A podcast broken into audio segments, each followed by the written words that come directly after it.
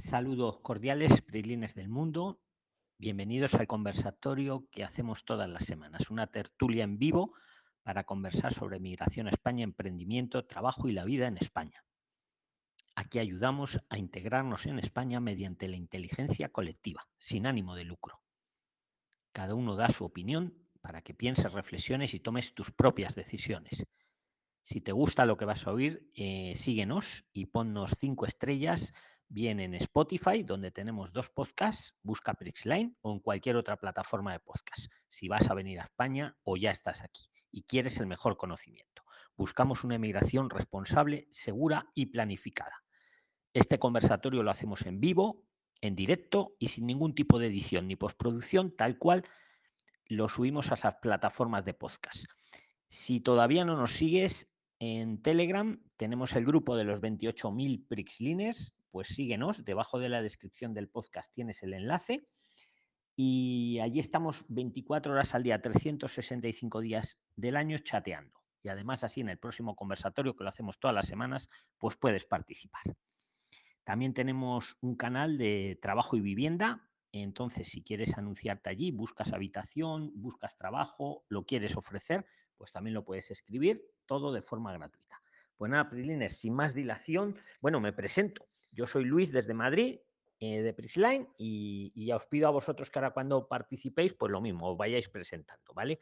O, mm, os pido eso, que os presentéis y, y, lo primero, los más urgentes, ¿vale? Los que tengáis más urgentes las preguntas, pues vamos a darle prioridad. Ahora os voy activando el sonido a todos, ¿vale? Un segundito, prisioneros. Pero el que quiera, el que quiera participar, que levante la mano directamente. Por ejemplo, Violeta, Violeta Godoy, para adelante si quieres, o Miki Hernán, os voy activando los audios, ¿vale? Ahora, eso, eso sí, cuando eh, nos silenciamos, excepto el que quiera hablar. Ucrania también, Ucrania Lara, si quieres hablar, pues ya lo tienes activado, o, o cualquiera de vosotros. Es que lo pongo al principio en silencio para que no estén ruidos según vamos entrando.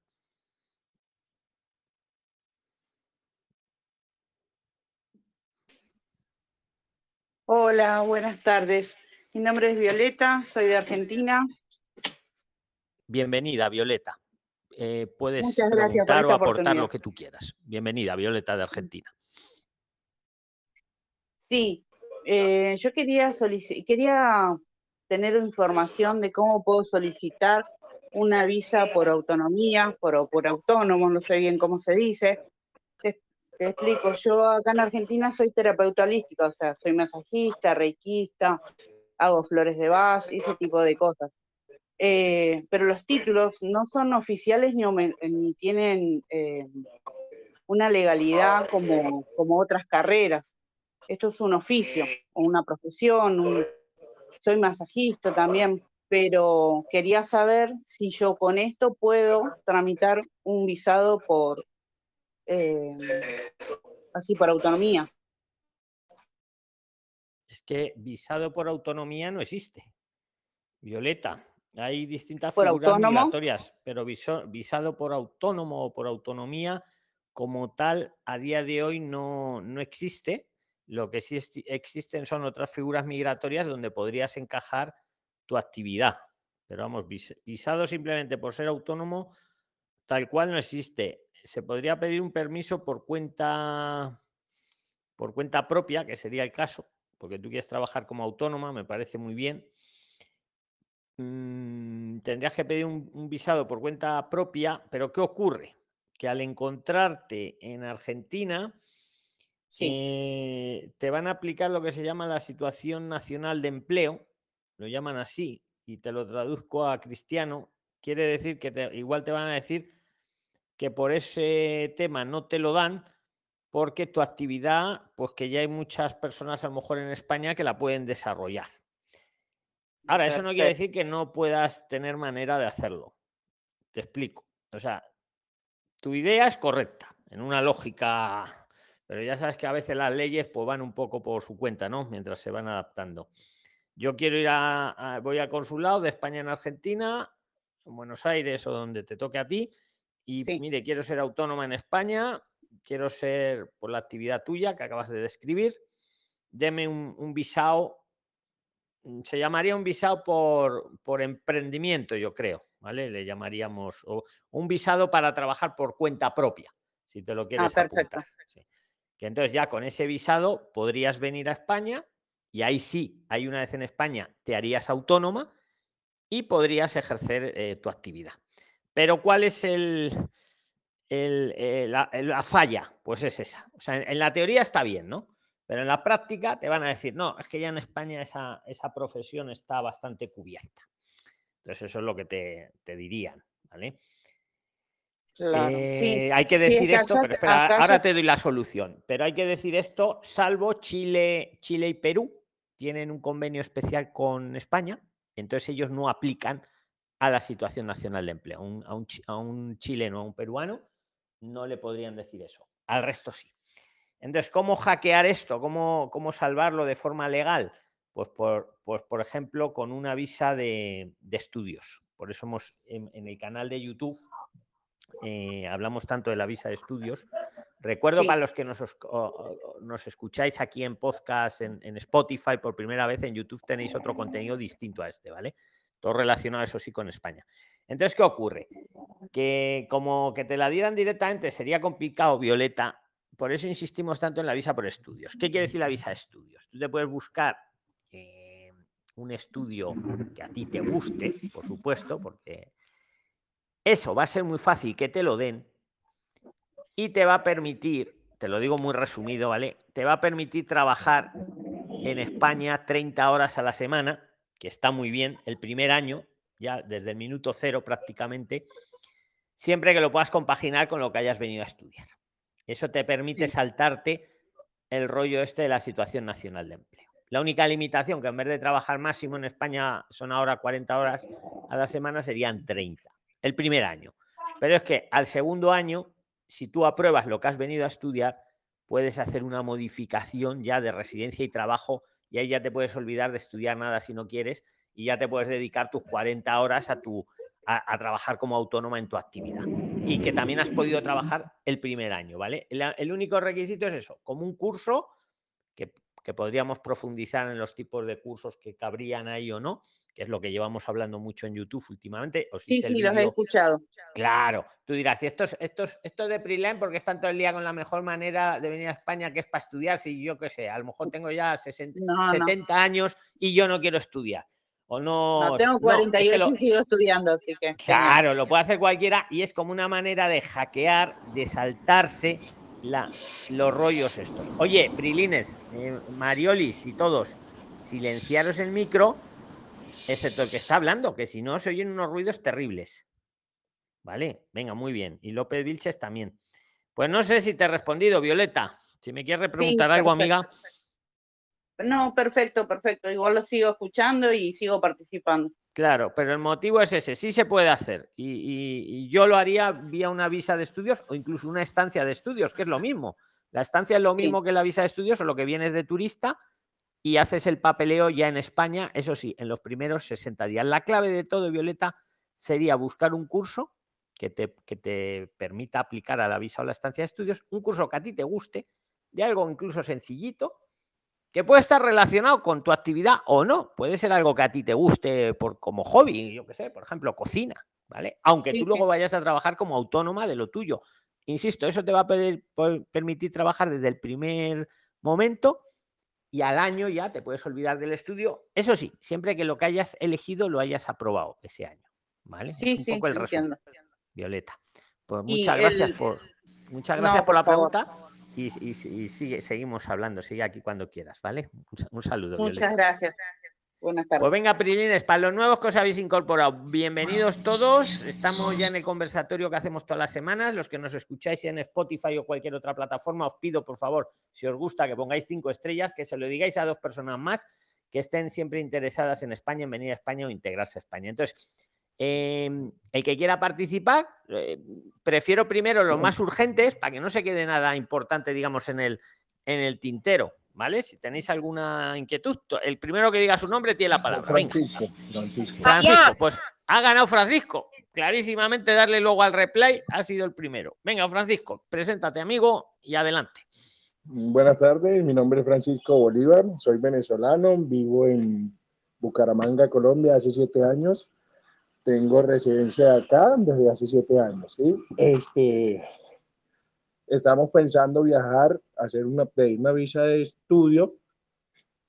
Este, tuvimos la oportunidad de, de hablar con Luis de Extra Legal pagamos una consulta con él que fue bastante eficiente con respecto a las preguntas que teníamos. ¿Cuánto, ¿cuánto cobró por la consulta más o menos? 15, 15 euros cobró. Muy, muy, buen precio. La verdad que por 15, 15 dólares o 15 euros hablar con un sí, abogado. Por Prislins, él, él, nos cobró 15 euros. Diciendo Prislines, es verdad que os hace un precio especial. 70% de descuento. Por cierto, aprovecho para deciros, ni me paga ni le pago. Pero le invité al canal varias veces y, como compensación nos da eso. Y yo creo que 15 euros es muy buen precio. ¿Cuánto tiempo dura la consulta? Una hora. Una hora de consulta. Vamos, está súper, súper buena, buen precio. Continúa, amigo, continúa, te escuchamos. Este, pero con él tuve ciertas este, indiferencias en, en, ciertas preguntas y yo quería ver si me podían ayudar con unas dudas que tenemos, ya que nosotros, eh, él nos dice que eh, con, la, con la visa de estudio yo podría trabajar las 30 horas semanales, pero que tienen que ser, eh, que tiene que ser de, de, algo que tenga que ver con lo que yo voy a estudiar. Entonces yo no estoy, no, no estoy de acuerdo con, esa, con eso que te ha dicho, porque no es así. O sea, es así que puedes trabajar, es lo, es lo que le he dicho a Violeta, puede trabajar 30 horas a la semana, efectivamente, ahí sí estoy de acuerdo, pero no tiene que estar relacionado necesariamente con lo que estás estudiando. Puede estarlo, puede estarlo o no. Efectivamente, os voy a decir un secreto. A los que estáis aquí ahora mismo. Os voy a decir un secreto. Bueno, los abogados también se equivocan, ¿eh? Como todos. Pero os voy a decir el secreto importante. El día que el último vídeo que hicimos con él, con todo mi respeto, hacia Arteaga, esa apellida, él dijo lo mismo. Y yo me di cuenta. En el momento me di cuenta. Pero en mi cerebro pensé muy rápido. ¿Qué hago? ¿Le corrijo aquí en público ante miles de personas? ¿O hago como que no lo he escuchado y seguimos para adelante el vídeo? Y es lo que hice. Me callé. ¿Vale? Pero te, afirmo más. Eso está comprobado por Prislines que lo han hecho. Mira, aquí mismo ahora en la sala me ha parecido ver a, a Claudia Moreno. Ella lo ha hecho. ¿Estás ahí, Claudia Moreno, por ejemplo? Sí, señor, aquí Tú lo has hecho para tu marido, ¿no? Tu marido ha venido con una estancia por estudios o una visa de estudios, ha estudiado inglés y tú le has sacado para que pueda trabajar simultáneamente como autónomo, lo que estaba diciendo Violeta, Violeta como autónomo, el plan que te he puesto en la mesa, Solo que en su caso algo de tema de Pladur o así, ¿no? Claudia, explícaselo si quieres y ahora sigues, amigo, con tu pregunta, pero para que veas que con la práctica se ha hecho, ya, ya, lo ha hecho. A ver, mi esposo llegó con una visa de estudio en un curso de inglés y aquí, ya estando aquí en España, le tramitamos un permiso de trabajo para, para autónomo, para trabajar en Pladur, en tema todo lo que son temas de reformas. Y no tuvimos ningún inconveniente, nos lo aprobaron todo sin problema. Ya me diréis lo que, mm. tiene que ver el inglés con, el, con la instalación de Pladur, que es como yesos mm. para las reformas. Entonces ahí, ahí, lo, tenéis en la mesa y como este caso hay muchos más, ¿eh? O sea, que, que los... Otro caso, yo conozco un priliner que hizo la... Mm, vino con la visa de estudios, estudió la ESA, Educación Secundaria para Adultos, y ha estado trabajando en IKEA, que es una empresa de muebles, que no tiene nada que ver con la ESA. ¿vale? Lo está compaginando. O sea, y así muchos casos. Entonces, hombre, eh, Arteaga pues ha equivocado en eso, como todos que somos humanos. Yo le veo un buen profesional, ¿vale? Pero en ese detalle que lo sepáis que sí podéis estudiar en lo que queráis. La limitación es que hay un, mira, os digo por qué se ha equivocado. La ley dice, porque el otro día lo estaba yo discutiendo con Padrón también. La ley dice, puede trabajar siempre que sea compatible con el estudio. Esto es lo que dice el texto legal. Entonces, claro, ¿qué quiere decir que sea compatible con el estudio? Se entiende que sea compatible a nivel de horas. Me explico, si yo voy a trabajar pues haciendo reformas Pladur, por ejemplo, o voy a trabajar en IKEA o en lo que sea, o en el emprendimiento que nos dice Violeta, que ese trabajo que yo voy a desarrollar a lo largo de la semana, mis 30 horas máximo, que no me impidan estudiar. Estudiar inglés, estudiar la ESA, o estudiar cocina, o estudiar el máster, no sé qué. Eso es lo que quiere decir que sea compatible. Pero hay quien lo entiende, pues con que tiene que ser lo Diferente. mismo. No, no. Pero puedes continuar con la, con la pregunta. Ah, bueno, esa, afirmación. muchísimas gracias por responderme esa. Tengo la otra pregunta, es que por yo ser venezolano acá y pedir la visa de estudio en el consulado de acá de Colombia, este, bueno, teníamos entendido que por yo ser extranjero de este país me piden cuatro meses del extracto bancario, ¿sí? Y él nos dijo que no, que eran tres meses, sea extranjero, sea nacional, sea lo que sea, son tres meses no más. Entonces quería que, que, que eso sí me lo, Vale, pues aclararan mira, un poquito. yo te doy mi opinión le pido a Claudia la suya y a, a- a Claudia Moreno la suya y a cualquiera que quiera dar la suya. Yo tengo entendido que son tres meses también del extracto bancario cuando se pide con una visa, que es pedir el pedir la visa desde el consulado, desde el del, del consulado Sí. en el país de origen. También os digo una cosa, cuando se pide vía estancia, como se pide aquí en España, y muchas veces acaba uno de llegar y acaba de abrir la cuenta, ahí no te piden ni siquiera tres meses, porque la cuenta la acabas de abrir. En todo caso, te pueden pedir el, el origen de los fondos. Pero si quiere Claudia, como ella pues está en este tema también, si quiere dar su opinión o cualquier otro, podéis también para que tengas no solo mi opinión, sino la de toda la inteligencia colectiva. Ya.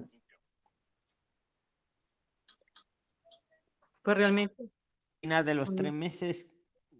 don Luis, sí, son tres meses. Son tres meses. El consulado de Colombia pide tres meses de extractos bancarios. Ok, Así sea extranjero. Así sea extranjero, te pide tres meses. ok, Claudia, también eh, eh, te que- quería preguntar, eh, ya que estás ahí, que, que conoces el tema por tu esposo, el IPREN que le pidieron por un curso de un año, este, yo tenía que ent- entendido que era 580 euros este, mensuales y el señor Luis nos dijo que no, que tenían que ser 9.200 Para que no la negue. este, euros para que nos las aprueben sí o sí. Pero el señor Luis no soy yo, es Arteaga. Ah, perdón, perdón. Sí, sí, el señor Luis Arteaga, sí, señor, de Extralegal.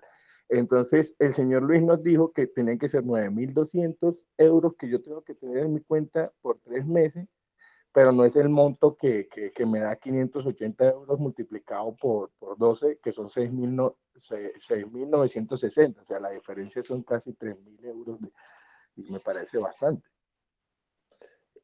Pues lo que les recomiendo siempre es que cojan esos 580 y los multipliquen por 14, porque realmente en España son 14 pagas. Aquí en España no trabajan con Ah. 12 pagas como trabajamos en Colombia, sino por 14. Entonces yo Por les digo 14. por 14, entonces que multipliquen Ahí, los ahí sale 580 8.000. por 14. ahí- ahí sale unos 8.120. 8.000. Más o Ah. menos Pero, eso, a ver, e- el que tenga el dinero, pues evidentemente mejor mostrar 8.000 que no mostrar los, los 7.000, ¿no? Que sale si multiplicamos, a ver, 585 por 12. 585 por 12 sale 7.000. Por 14, que sería lo más recomendable para asegurarse, nos sale pues, pues, pues mil eurillos más, más o menos, ¿vale? Sí. Entonces, ¿qué pasa? Pues que, que no hay una verdad absoluta. El que tenga lo- el que tenga el que tenga el dinero para mostrarlo, pues mejor que lo muestre, claro. Los 8.000. Pero el que solo tenga 7.000, pues el no ya lo tiene. Yo lo intentaría con los 7.000. Y luego hay un truco, que no es un truco, es una, un- una argucia legal, que el que no llegue, el que no tenga los 7.000, eh, en vez de buscar un curso de un año, que sería lo máximo, porque la visa o la estancia te la dan máximo por un año, pues te puedes buscar uno por siete meses, por ejemplo. Entonces ya son 585 por 7. O, o- o si quieres, 585 por, por 8 o por 9, O- para dar más margen, ¿no? O sea, me explico, ¿no? Hay- puede ser por menos tiempo, acreditas menos dinero y luego renuevas. Pero por estás- siete, por siete este, dan la visa por un año.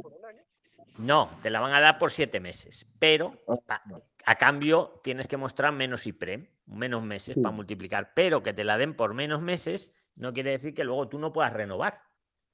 Ah, ok. 60 días antes de que se te acabe el año o los, o los siete meses, 60 días antes tú ya puedes renovar por otros seis meses, si quieres, para completar el año, o cuatro meses, o lo que tú consideres. Y si no te has gastado el dinero, como solo hay que enseñarlo, pues te vale el mismo dinero.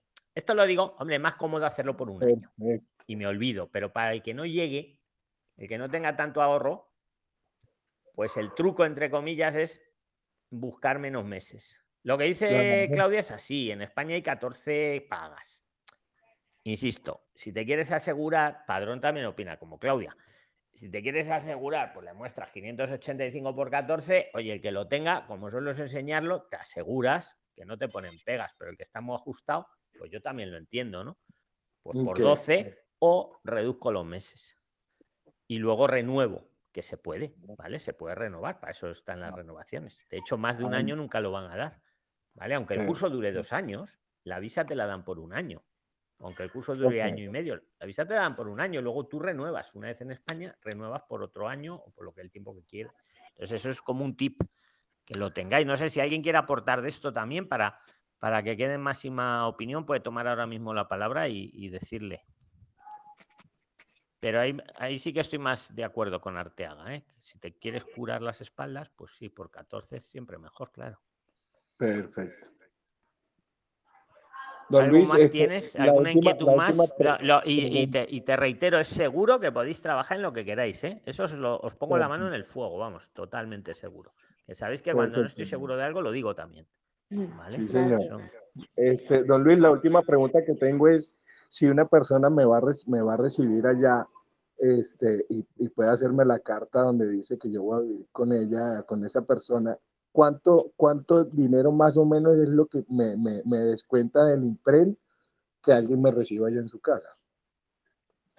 también, y te voy a responder también con seguridad porque lo sé bien eso, eh, no es obligatorio que te descuenten,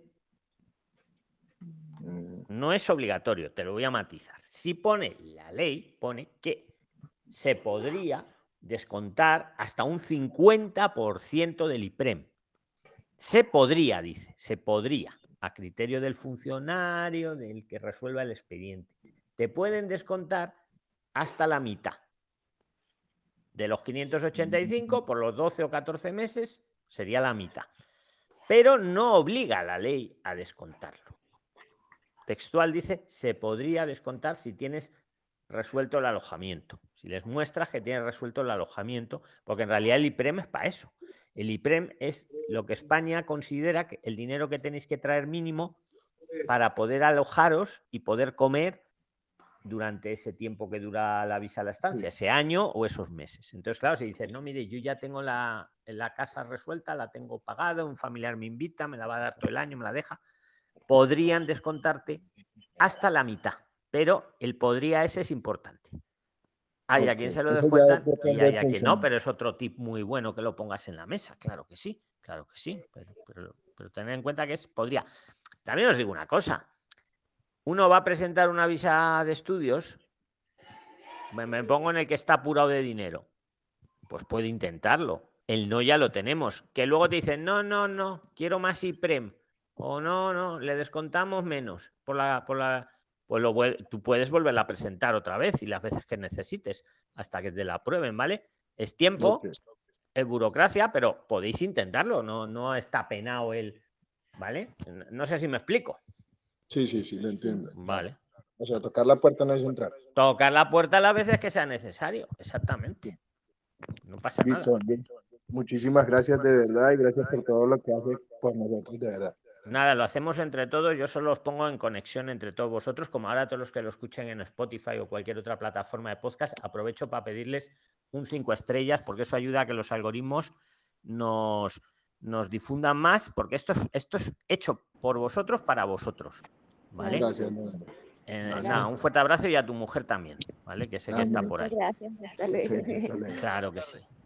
Oye, que espera, que tenía yo. Eh, he visto antes a Liza de México, pero no sé si está. Que os tenía que decir algo que ocurre en el aeropuerto allí en México. Bueno. Liza, ¿estás por ahí? Bueno, si viene luego, que os lo diga. ¿Quién tiene algo? Juan Carlos. Venga, Juan Juan, Carlos. ha ganado Juan. Ah, tenéis que decir el nombre para que sepamos. Juan, adelante, preséntate para todos. Juan Carlos pone aquí, ¿verdad? Juan, Sí, sí. adelante. Hola. Preséntate, amigo. Ah, Sí. preséntate. Buenas noches. Soy Juan Carlos. Eh, ahorita me encuentro, soy venezolano y quería eh, plantearle o preguntarle una duda que tengo. Yo próximamente, Dios mediante, a finales de este mes, voy a entrar a, a España con una visa de turismo.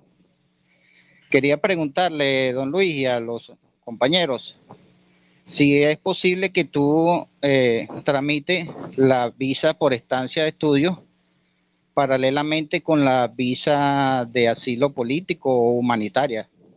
Esa era mi duda que tenía. Muy interesante, Gracias. Juan. Muy Sí, sí, interesante la sí. pregunta. Muchas Eh, gracias. Venga, ¿quién le quiere responder? Que no quiero yo monopolizar todo el conversatorio. Yo me lo sé, pero el que quiera tomar la palabra, venga. No me digáis que de la más de... Mar- Marian, venga. Marian y que venga, Marian, Claudia y María Esther. Venga, por orden. Que habéis, así- Cualquiera que me ayude. venga, ¿Cómo así tienen más opiniones, Juan.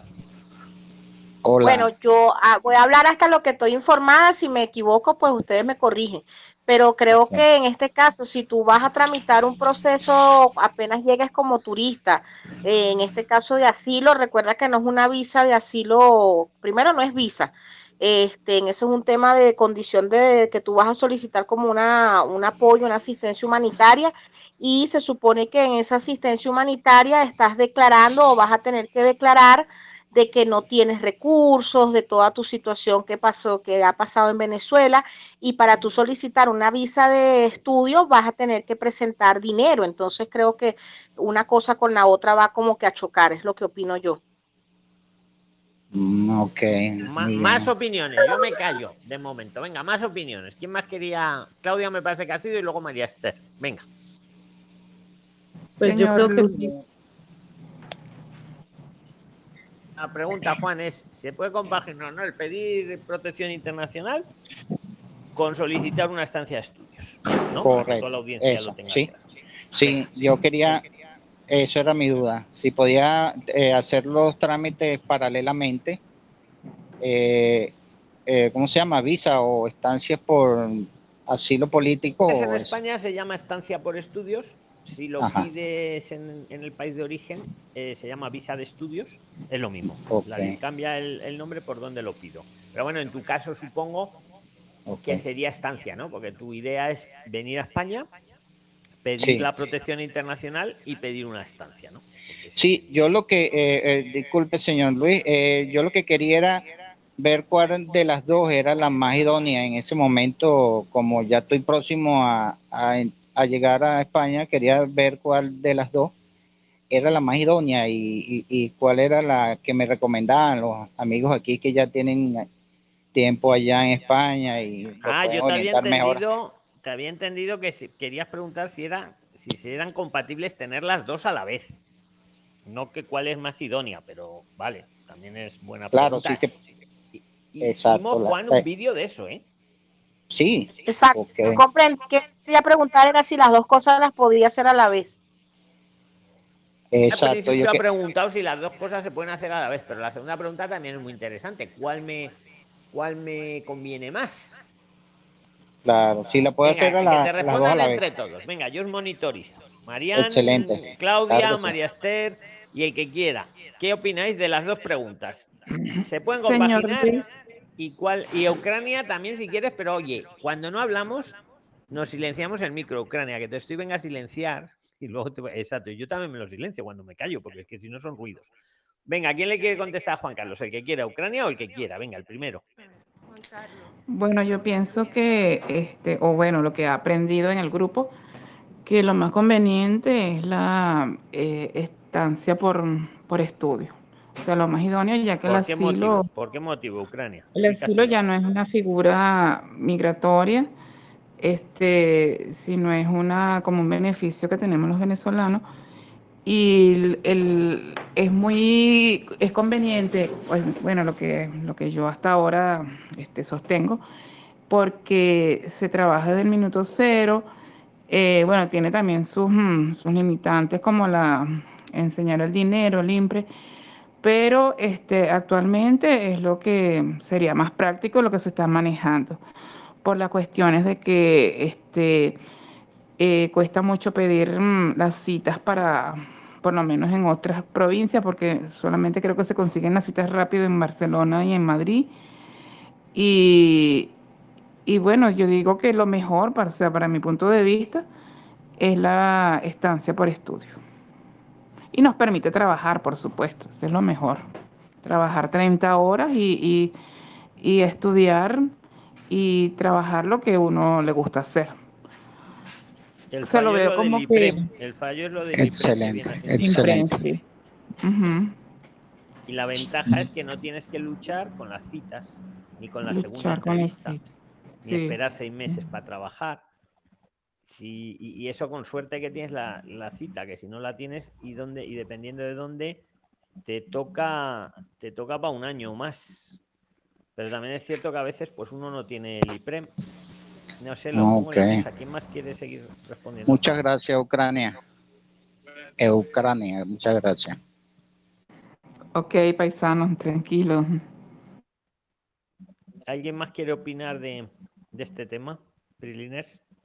Y Don vamos también, Luis, si ¿puedo queréis, a hacer si lo una pa- adelante pregunta? milagros y ahora vamos a ver si se puede compatibilizar. Adelante milagros, creo que querías tomar la palabra, ¿no? Ha debido de activar el micro y no se ha dado cuenta.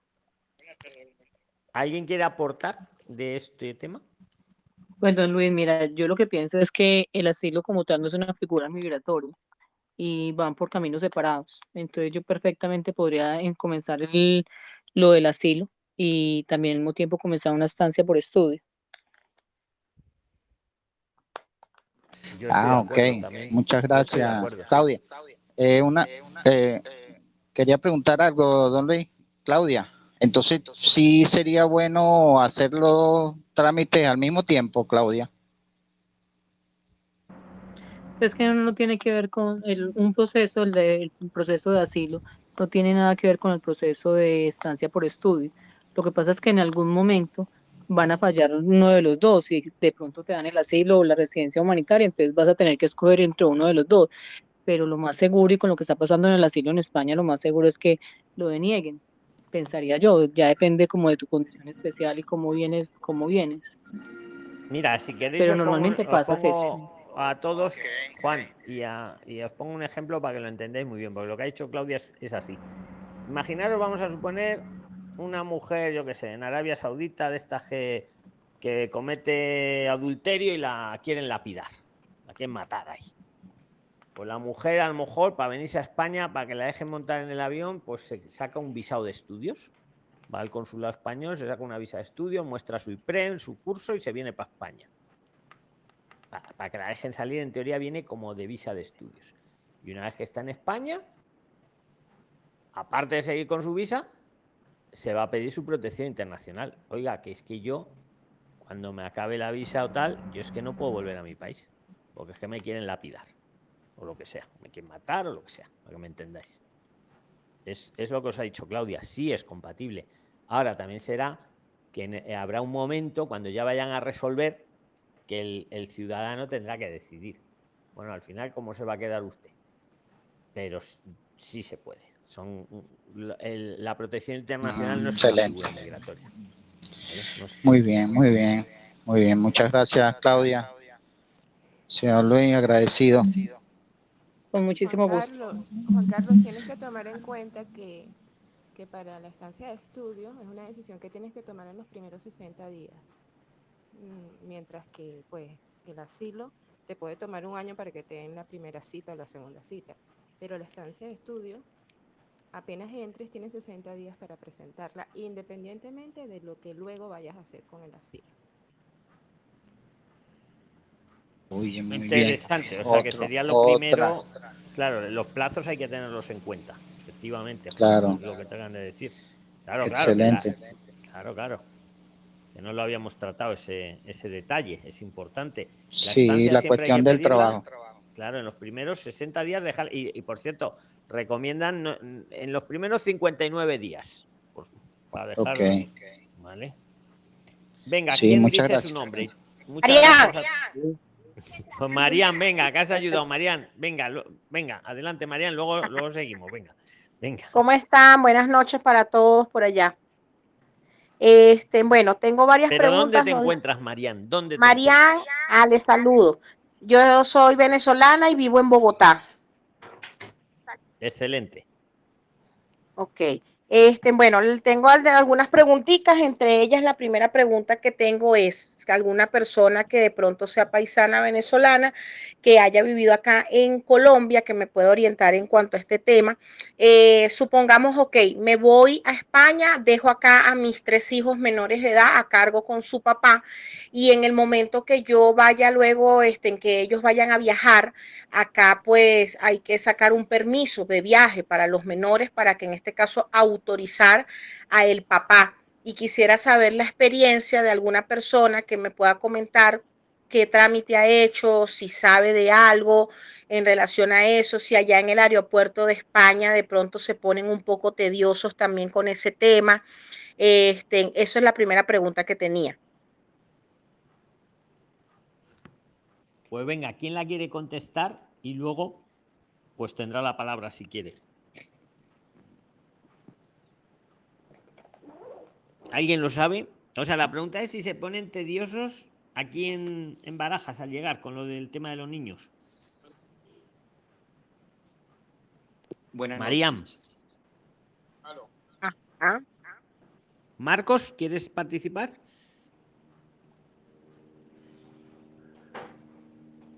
Marían, la pregunta es si te ponen pegas al llegar con los niños. O La pregunta primero es para alguien que haya estado aquí en Colombia, que de pronto hayan luego viajado sus hijos con su pareja y estén el proceso que de pronto tuvieron que hacer del permiso y todo ese proceso, porque qué pasa, que como yo estoy viajando desde un país que no es mi país, quiero saber en ese caso, o sea, yo conozco en, en Venezuela cómo se hace el proceso y uno hace un poder y deja un poder amplio y abierto, pero acá pues no he estado investigando respecto y quería como que conocer la experiencia de algún paisano que haya vivido acá en Colombia y que pues ya haya tenido que viajar su, alguno de los papás con sus hijos para allá, para España, para recibirlo allá en España. Esa era la primera pregunta. Vale, yo te digo lo que yo sé de eso, ¿vale? Que ahí no soy muy experto. Evidentemente, claro, si uno, si va a viajar los niños con el papá o con la mamá, falta uno de los progenitores, te piden te piden la autorización del que no está para que puedan viajar. Y te lo piden en origen, porque si no, no te dejan abordar el avión. ¿Vale? O sea, eso, eso lo piden antes de, de montarte al avión. Aquí en España ya no. Y luego hay, yo por lo que he aprendido con todos vosotros, hay dos tipos de permiso. El permiso amplio, que vas al escribano y te dan un permiso ya para todos los viajes que quieras y amplio. Y luego hay el, el permiso menos recomendable, que es que te autoriza a que en este caso la mamá, que eres tú, ¿no? Que pueda llevar, que pueda hacer ese viaje. Y es el menos recomendable porque como te cambien el vuelo, te cambien el viaje, pues lo que siempre decís vosotros que mejore el permiso amplio. Pero seguro que en la sala hay quien sabe más de este tema, porque yo lo he aprendido escuchando. ¿Quién le puede ayudar a Marian con lo que dice ¿Me ella? ¿Me escuchan? Sí, ahora sí, acércate más al micro, López. Venga, López Vilches colombiano eh, y para que ella pueda, eh, digamos, sacar los niños, los, el papá cuando...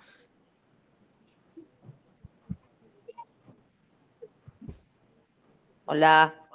Perdido López. Espera. Cerró el micro. Se cerró. A ver, vuelve. Hola, hola. Listo. ¿Me escuchan? Sí. Hola, sí. Mira, Marian, yo soy colombiano, entonces te decía, para poder tú sacar los niños, pues el, tu esposo, cuando ellos vayan a viajar, tú debes dejarle a él un permiso notariado amplio para que cuando tú no estés, él pueda movilizar los niños, tanto para que los saque para, para acá, para España o para Venezuela. Ya ellos estando allá, no pueden salir sin tu autorización, pero debes de ir a una notaría.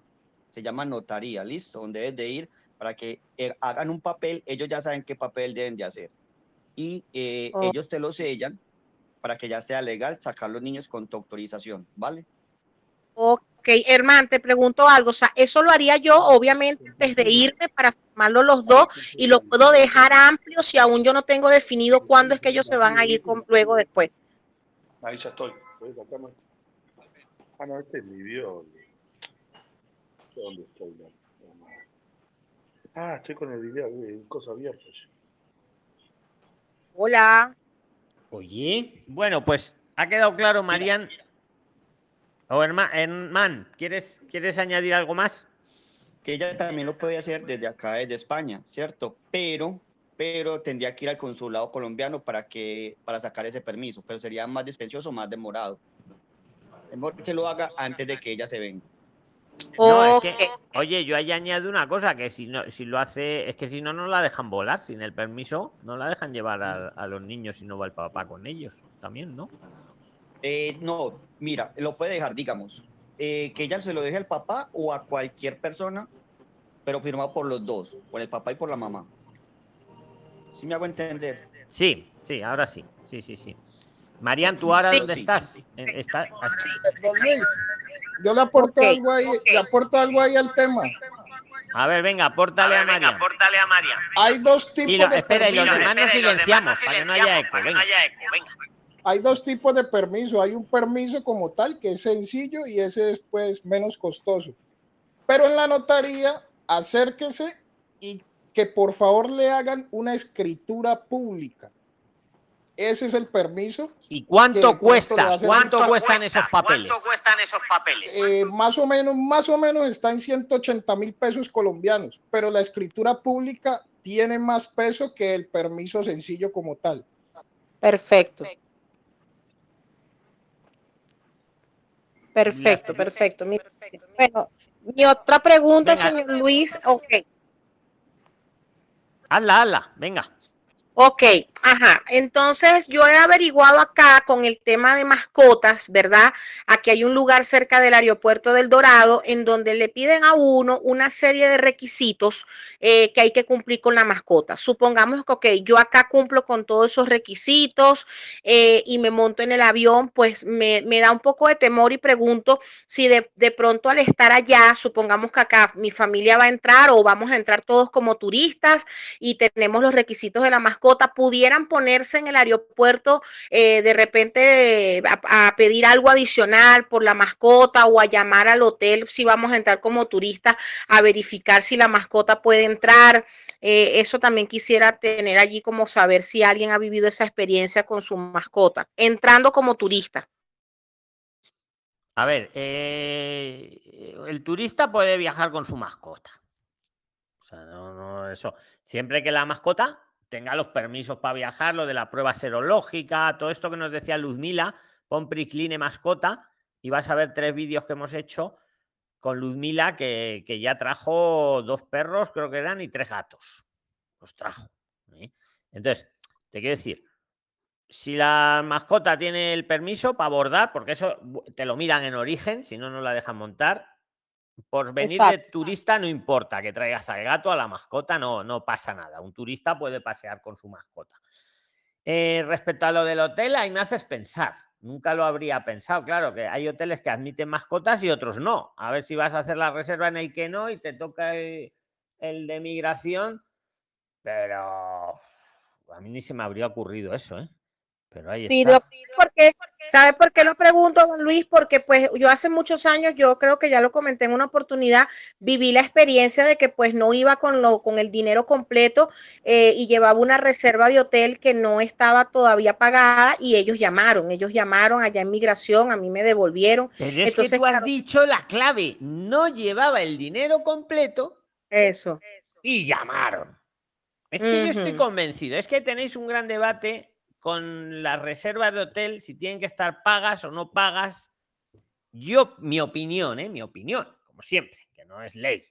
Yo pienso que una persona que lleva el dinero completo, sus 100 euros de turista por día, 1000 euros si vengo para 10 días, yo pienso que, que la reserva con que esté reservado pero reservado de verdad, no fue- necesariamente paga, no A mí fue al necesariamente revés, ellos llamaron primero, ellos llamaron primero y luego después que llamaron, que le dijeron que la reserva, que estaba solo reservado por internet, más no paga, luego me pidieron ponerme a la derecha, me duraron un rato allí, y pues ahí fue todo el proceso que pasé y bueno, duré una semana en el área de migración y todo ese tema. Entonces, este, eh, por eso es que pues verifico todo como que con cautela, porque No, no, obviamente... muy bien. Ya, pero, pero la clave es que no traías tampoco el dinero. No, no, yo llevaba 50 dólares porque a mí me estaba esperando alguien afuera para supuestamente ir a cuidar a una persona y comenzar a llegar trabajando. Entonces, claro, me fui demasiado desafiada. Llevabas 50 dólares solo. de- Sí, señor, mía. sí. Claro. Sí. Hombre, evidentemente, vamos a ver, si queremos sobre seguro, sobre seguro, por supuesto, los 100 euros diarios y la reserva paga. Como decís, la reserva paga. E- Eso ya, el que quiere garantizar al 100%. Ahora, si tengo que Y decidir entre la. Escucha, eh, Marian, si Ajá. tengo que decidir entre la reserva paga o llevar los 100 euros por día, yo llevaría los 100 euros por día y la reserva, aunque no sea paga. ¿Vale? No, ahorita lo bueno es que están saliendo paquetes de, hay paquetes que están saliendo del vuelo con la reserva y todo el tema. O sea, tú llegas allá a convenios con la, con la persona y, y te hacen buenos paquetes. O sea, ya Pero los ahorita 100 es- euros, de verdad, los 100 euros por día, mm, Sí. siempre, siempre, que no hay que Sí, sí. dárselos a nadie, siempre, siempre. Sí, y el, truco, pues mil euros, mil euros, mil euros, 10 días. Ya está. Eso. No me, hagáis no me hagáis paseo de turista de 20 días, porque entonces es el doble. Eso. ¿Vale? Eso, Esa es la clave. Sí, señor. Bueno, ¿tenías Bueno, y la pregunta última por ahí más, pregunta, Mariano? sí, Seguimos la. Venga. última, la última pregunta es en relación, sé que pues ha habido cambios en todo el tema de las nuevas leyes y este, quisiera confirmar es, eh, qué tan cierto es de que estas nuevas leyes que vinieron solamente son para beneficiar a los que ya están en territorio español o cuando en el caso mío que yo llegue, esa ley también me beneficia a mí. Pues mira, eso es, eso no es así. Eso eh, beneficia a todos por igual. Lo que pasa que hay leyes, claro, por ejemplo, hay una, con la reforma hay una que sale el arraigo por formación y beneficia al que lleve dos años en España. Ok. Por ejemplo, esa. Entonces, ¿qué pasa? Si tú ahora llegas, ahora, dentro de dos años, te estará beneficiando también.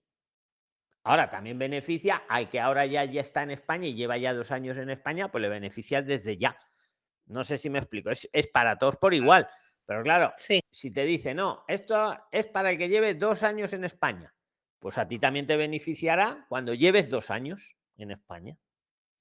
No sé si me, me explico, es por eso. Por Perfecto. Lo que, vale, entonces. Perfecto, bueno, aclarado, muchas gracias. dos. Marian, ten en cuenta Stephanie. Que la Yanine. prueba serológica para las mascotas demora en Colombia tres meses. Mariana, ¿has escuchado lo que te ha dicho? Repítelo, por Tres fin. meses, tres meses para la mascota. Lo de la prueba serológica que dura tres meses. Esa es la prueba serológica para lo de la Tres meses. ¿cierto? Para hacer trámite para Oh, mascota. Prilines, vamos a seguir para adelante, que eso soy un poco bajo. Escucha, el primero que diga su nombre, alto y claro. Stephanie. Nini. Stephanie. Karina. Carla.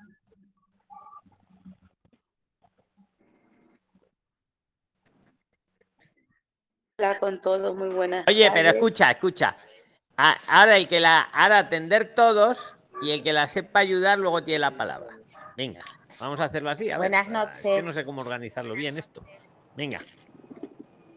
Hola, Venga, adelante, Karina. noches. Has ganado. Venga, me ha parecido. Quería preguntar, eh, llegué a España el 2 de noviembre y vengo con el NIE provisorio, el certificado digital y bajé el número de seguridad social.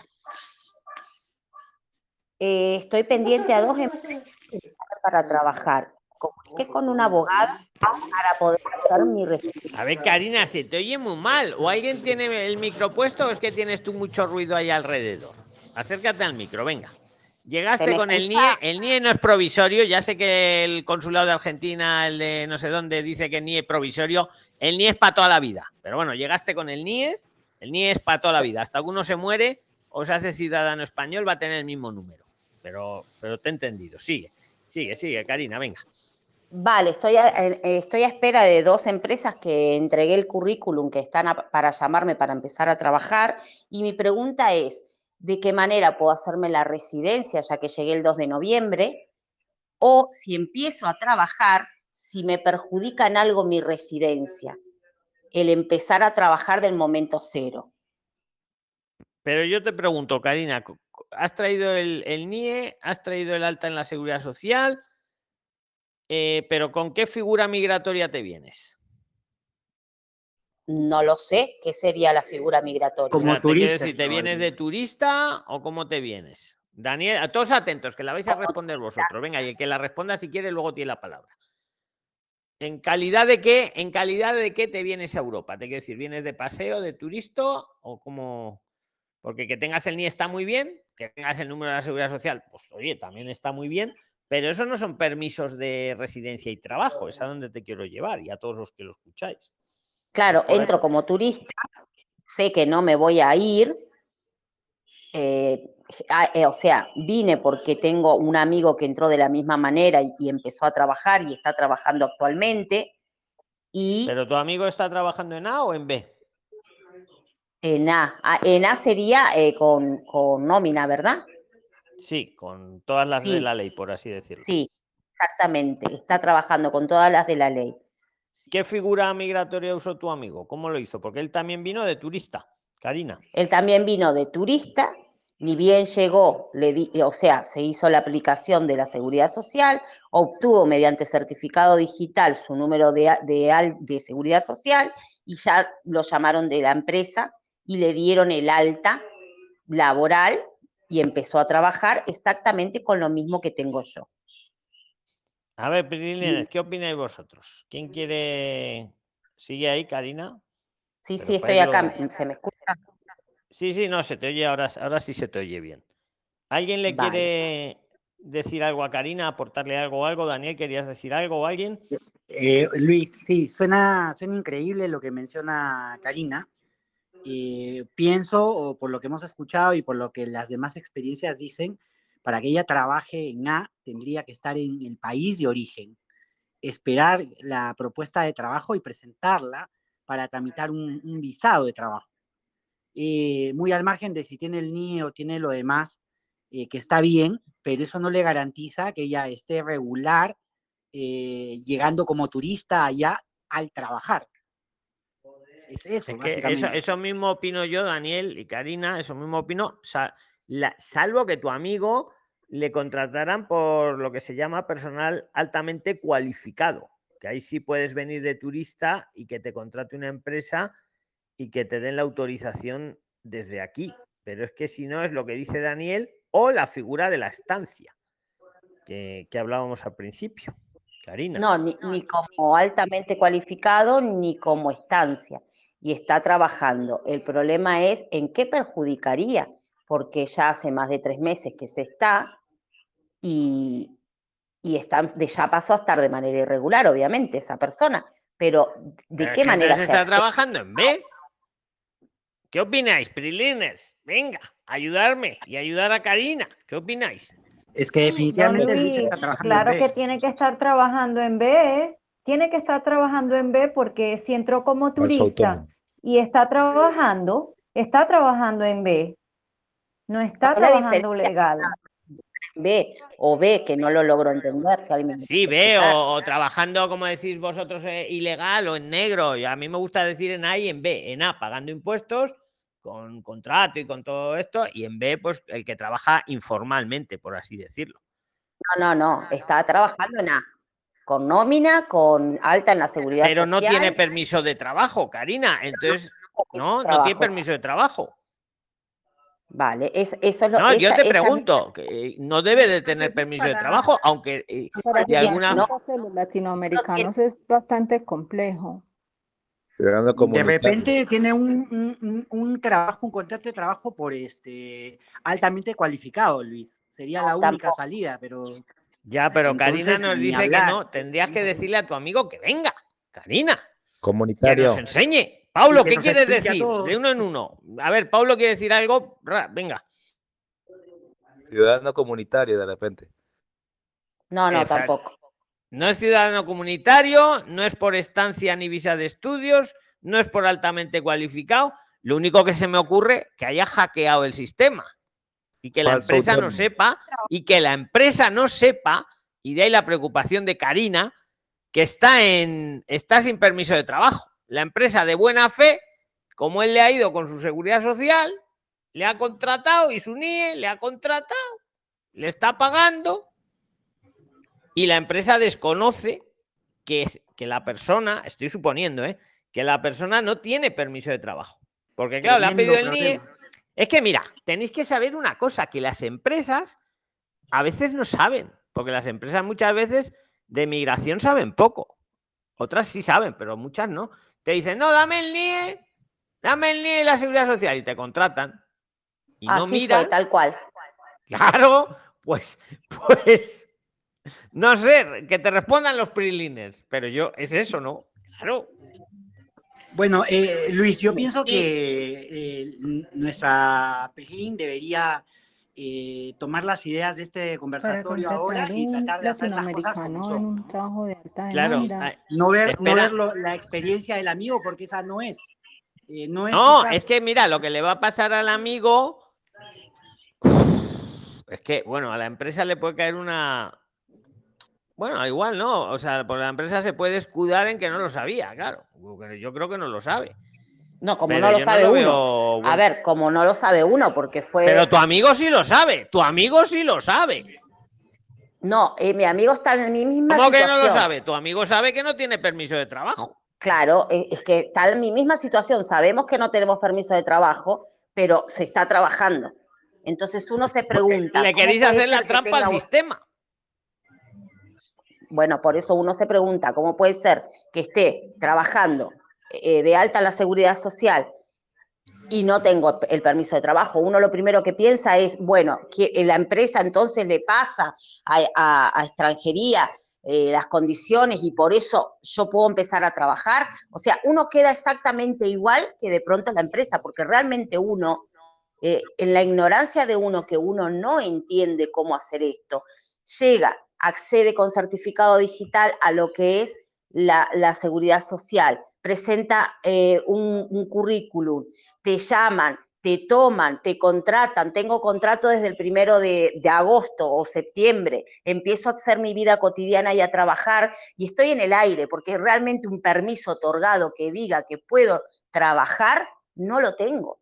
Y Claro, y el culpable- empresa a ver, a ver, española? Espera, espera, espera, espera.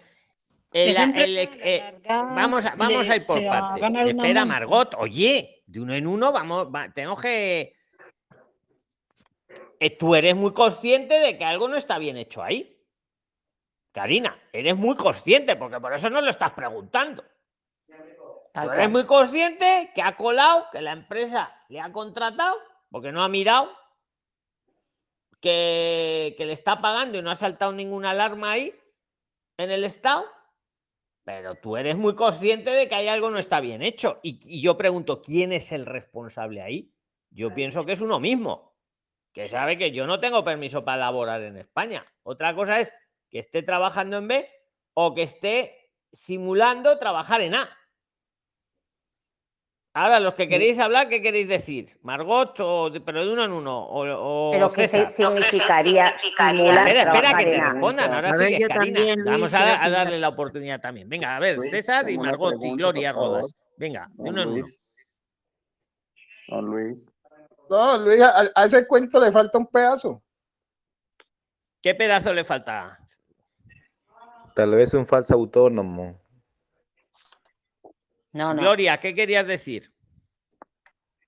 Que este caso le pasó a una Prislin que se llama Gloria, que era, que era peruana, que era peluquera, que ella tenía, se había dado de la alta de la, en la seguridad social y se presentó a un trabajo y el empresario le tomó y ella lo estuvo exponiendo en, los, en YouTube, en los videos de Prislin, y le recomendó que no, que no lo haga porque ella no tenía permiso, pero sí se dio de alta para trabajar como, como en A, pero no, no tenía permiso.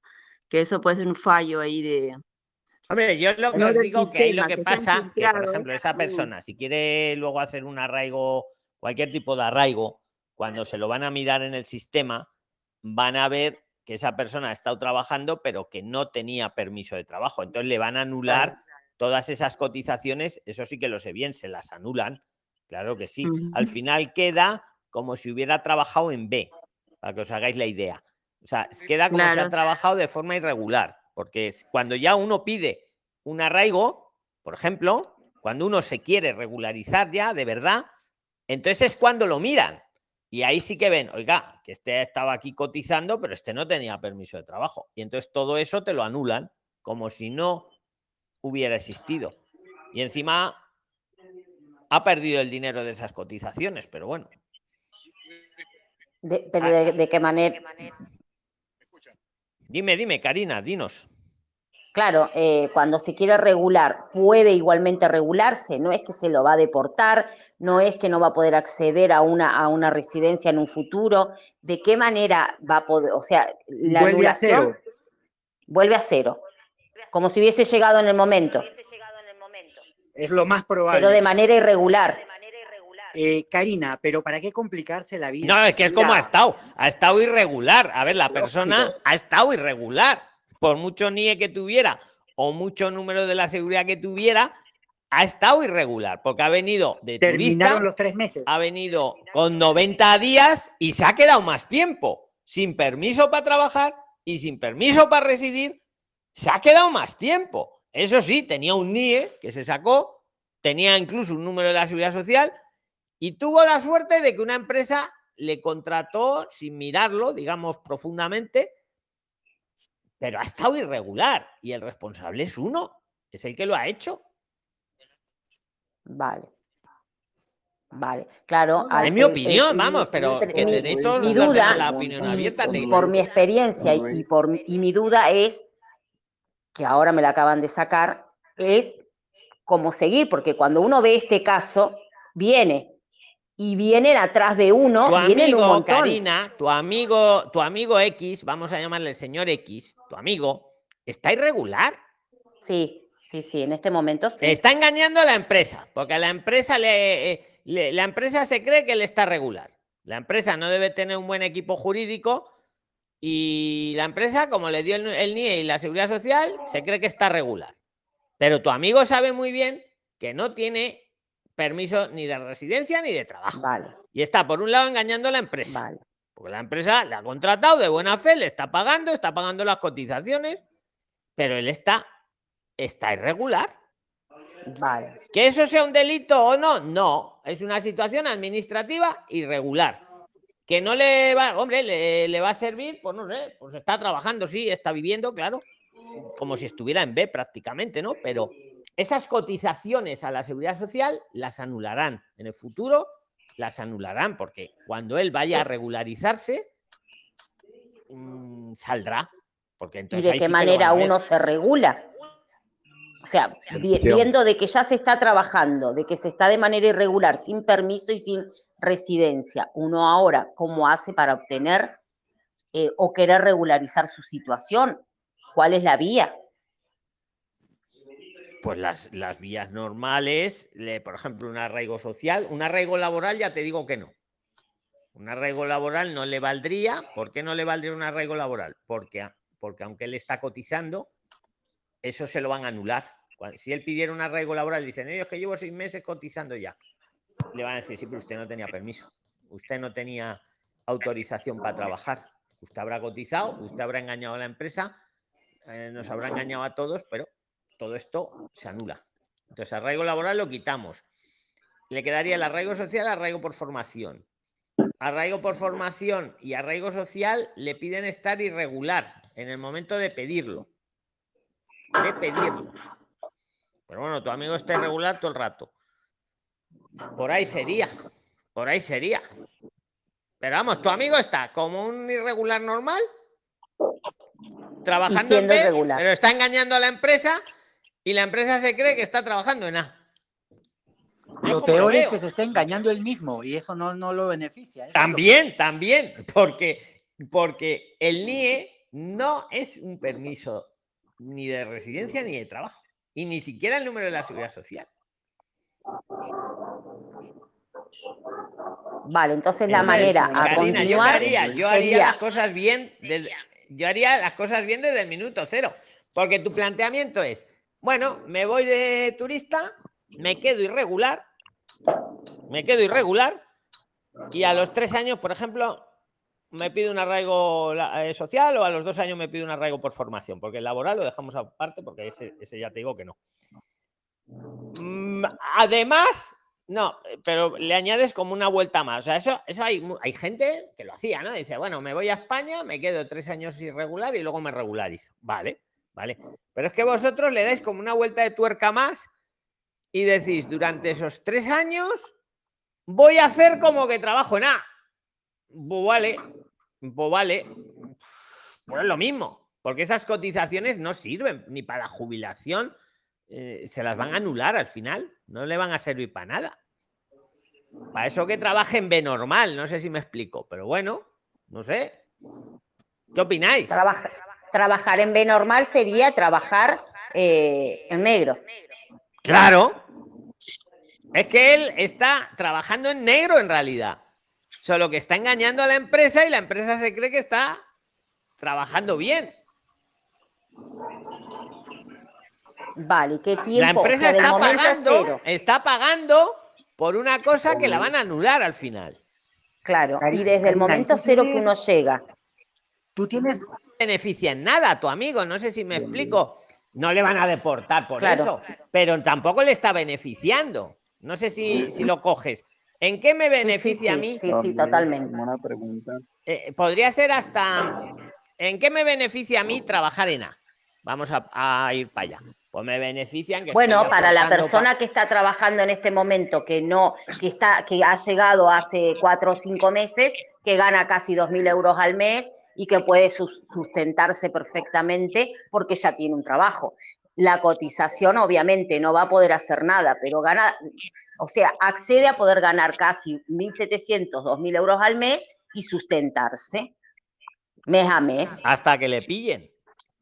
Y Porque es el día que se entere la empresa, el día que se entere la empresa, puede ponerle una denuncia también. por, por fraude de ley. Efectivamente, Exactamente. porque la empresa, la que, le, la que se le puede caer el pelo es a la empresa, pero también os digo, la empresa supongo que se defendería, como dice Daniel, y diría, no, no, a mí es que este señor me ha engañado. Y, y le, y le devolvería la pelota. No sé, eso ya estamos en, en supuestos, ¿no? Pero Claro. está engañando, claro. Y de, de un momento que uno llega y llega con, es- con eso, ¿cuál es el paso a seguir para poder llegar a un arraigo laboral? El paso a o- seguir es no llegar con esto. Es que vamos, es como llegar engañando. Yo llego a un sitio y engaño.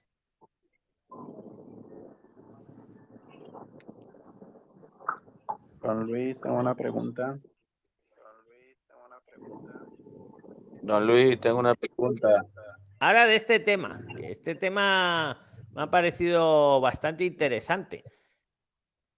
Interesante. Adelante, adelante. El que sea de este tema, que coja la palabra. Ahora luego seguimos con otros temas. Pero es que me gusta cerrar bien los temas. Freddy, ¿has querías decir algo? ¿O ¿Quién ha Eh, sido?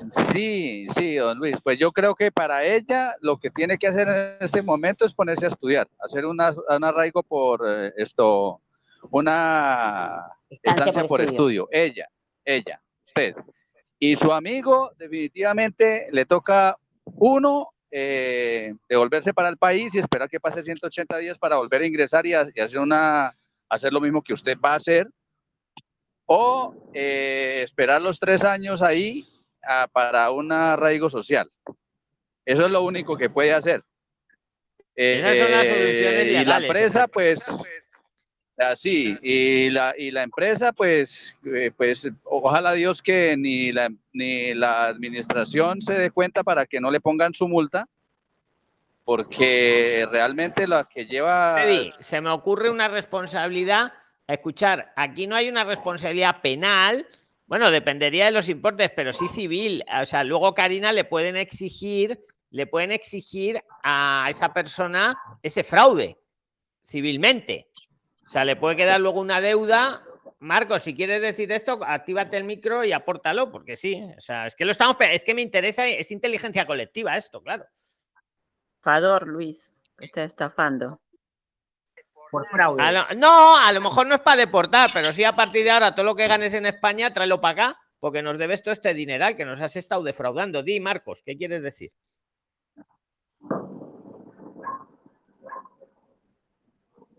Tienes el micro, pero no se te oye. Te-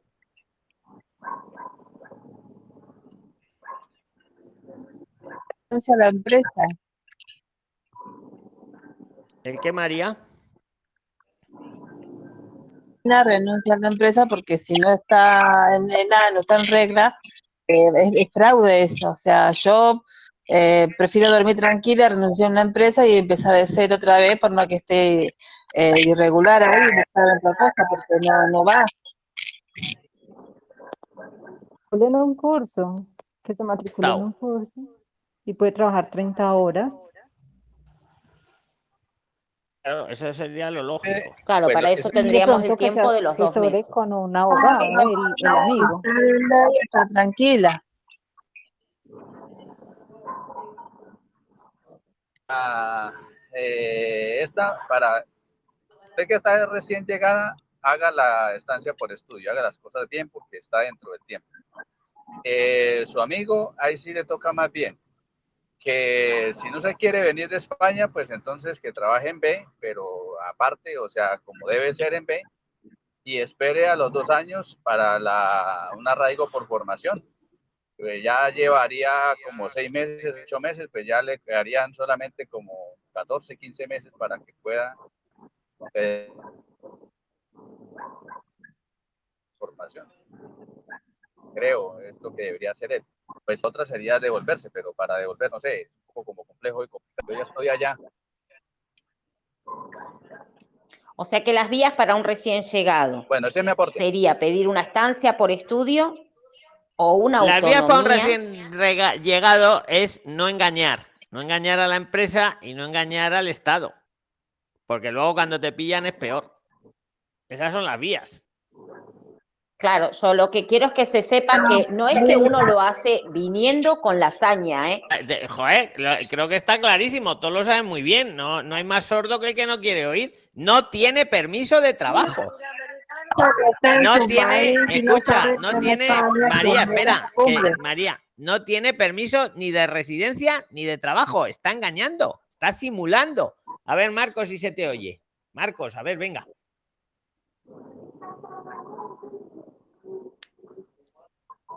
Le veis, pero no le oís ahí arriba. No. Marcos, tiene algo del audífono, es porque aquí apareces con micro, pero no, no se te oye. Ma- María, querías decir algo, pero tenéis que vigilar los micros. Reinicia, salta y vuelve a entrar, Marcos. Y eso, sale un momento de Telegram y vuelve a entrar. ¿Alguien quiere? Se piensa que está en su país, pero en España las leyes se cumplen y si no vas honesto, quédate en tu país. Eh, si me permites un par de minutos o un minuto. Venga, pero sí, pero breve, venga, porque Sí, si no se nos va a ir del conversatorio. Pero venga, y luego Marcos, Marcos mientras arregla el, el audífono, que seguro que es interesante. Venga, a ver, Daniel. Esto es lo que hablábamos hace un tiempo atrás. Yo creo que las personas somos conscientes de nuestros actos. Y creo que si es que estamos yendo a buscar una oportunidad a un país grande como es España y queremos tener un nuevo comienzo, hacer una nueva vida, desarrollarnos, crecer, hacer que ese país crezca y se engrandezca, debemos hacer las cosas bien. No podemos estar eh, siendo eh, eh, muy criollos o muy, muy, muy, muy bobos, muy tontos, o, hacernos los tontos para conseguir las cosas allá. Yo creo que eh, debemos hacer las cosas bien, porque en función de cómo nosotros hagamos las cosas, se van a dar los resultados. Si caramba, este señor hace bien las cosas o es- hubiera hecho bien las cosas, se- sería otro el cantar y no estaríamos conversando esto ahora. Entonces, la reflexión, Luis, es que eh, debemos todos eh, tener la obligación moral y ética de hacer las cosas bien y de respetar las leyes y ser prudentes y consecuentes al tomar nuestras decisiones. Solamente esa reflexión, Luis, porque la verdad es, no puede ser posible que, que- que podamos escuchar estas cosas. O sea, eh, eh, está bien. Yo sí, yo me he quedado un poco todo, alucinado pero- porque es como hacerse el tonto. Eh, eh, Exacto. eh, y me ha gustado esa frase, hacernos los tontos, ¿no? Es que, es que necesito un permiso de residencia y de trabajo para trabajar. ¿Qué trabajo sin el permiso? Tú sabrás lo que haces, pero estás haciendo un fraude de ley. Y cuando te pillen, que será algún día, si no es antes, será después, porque todo queda registrado, pues asumirás las consecuencias. Y no solamente la- lo, lo asume la persona, Luis, lo asumimos todos, porque al final las leyes se hacen para todos.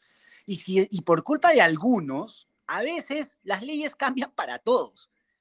Las pueden beneficiar, o sea, nos pueden beneficiar o nos puede perjudicar. Y ese es el tema. Entonces, hagamos las cosas bien.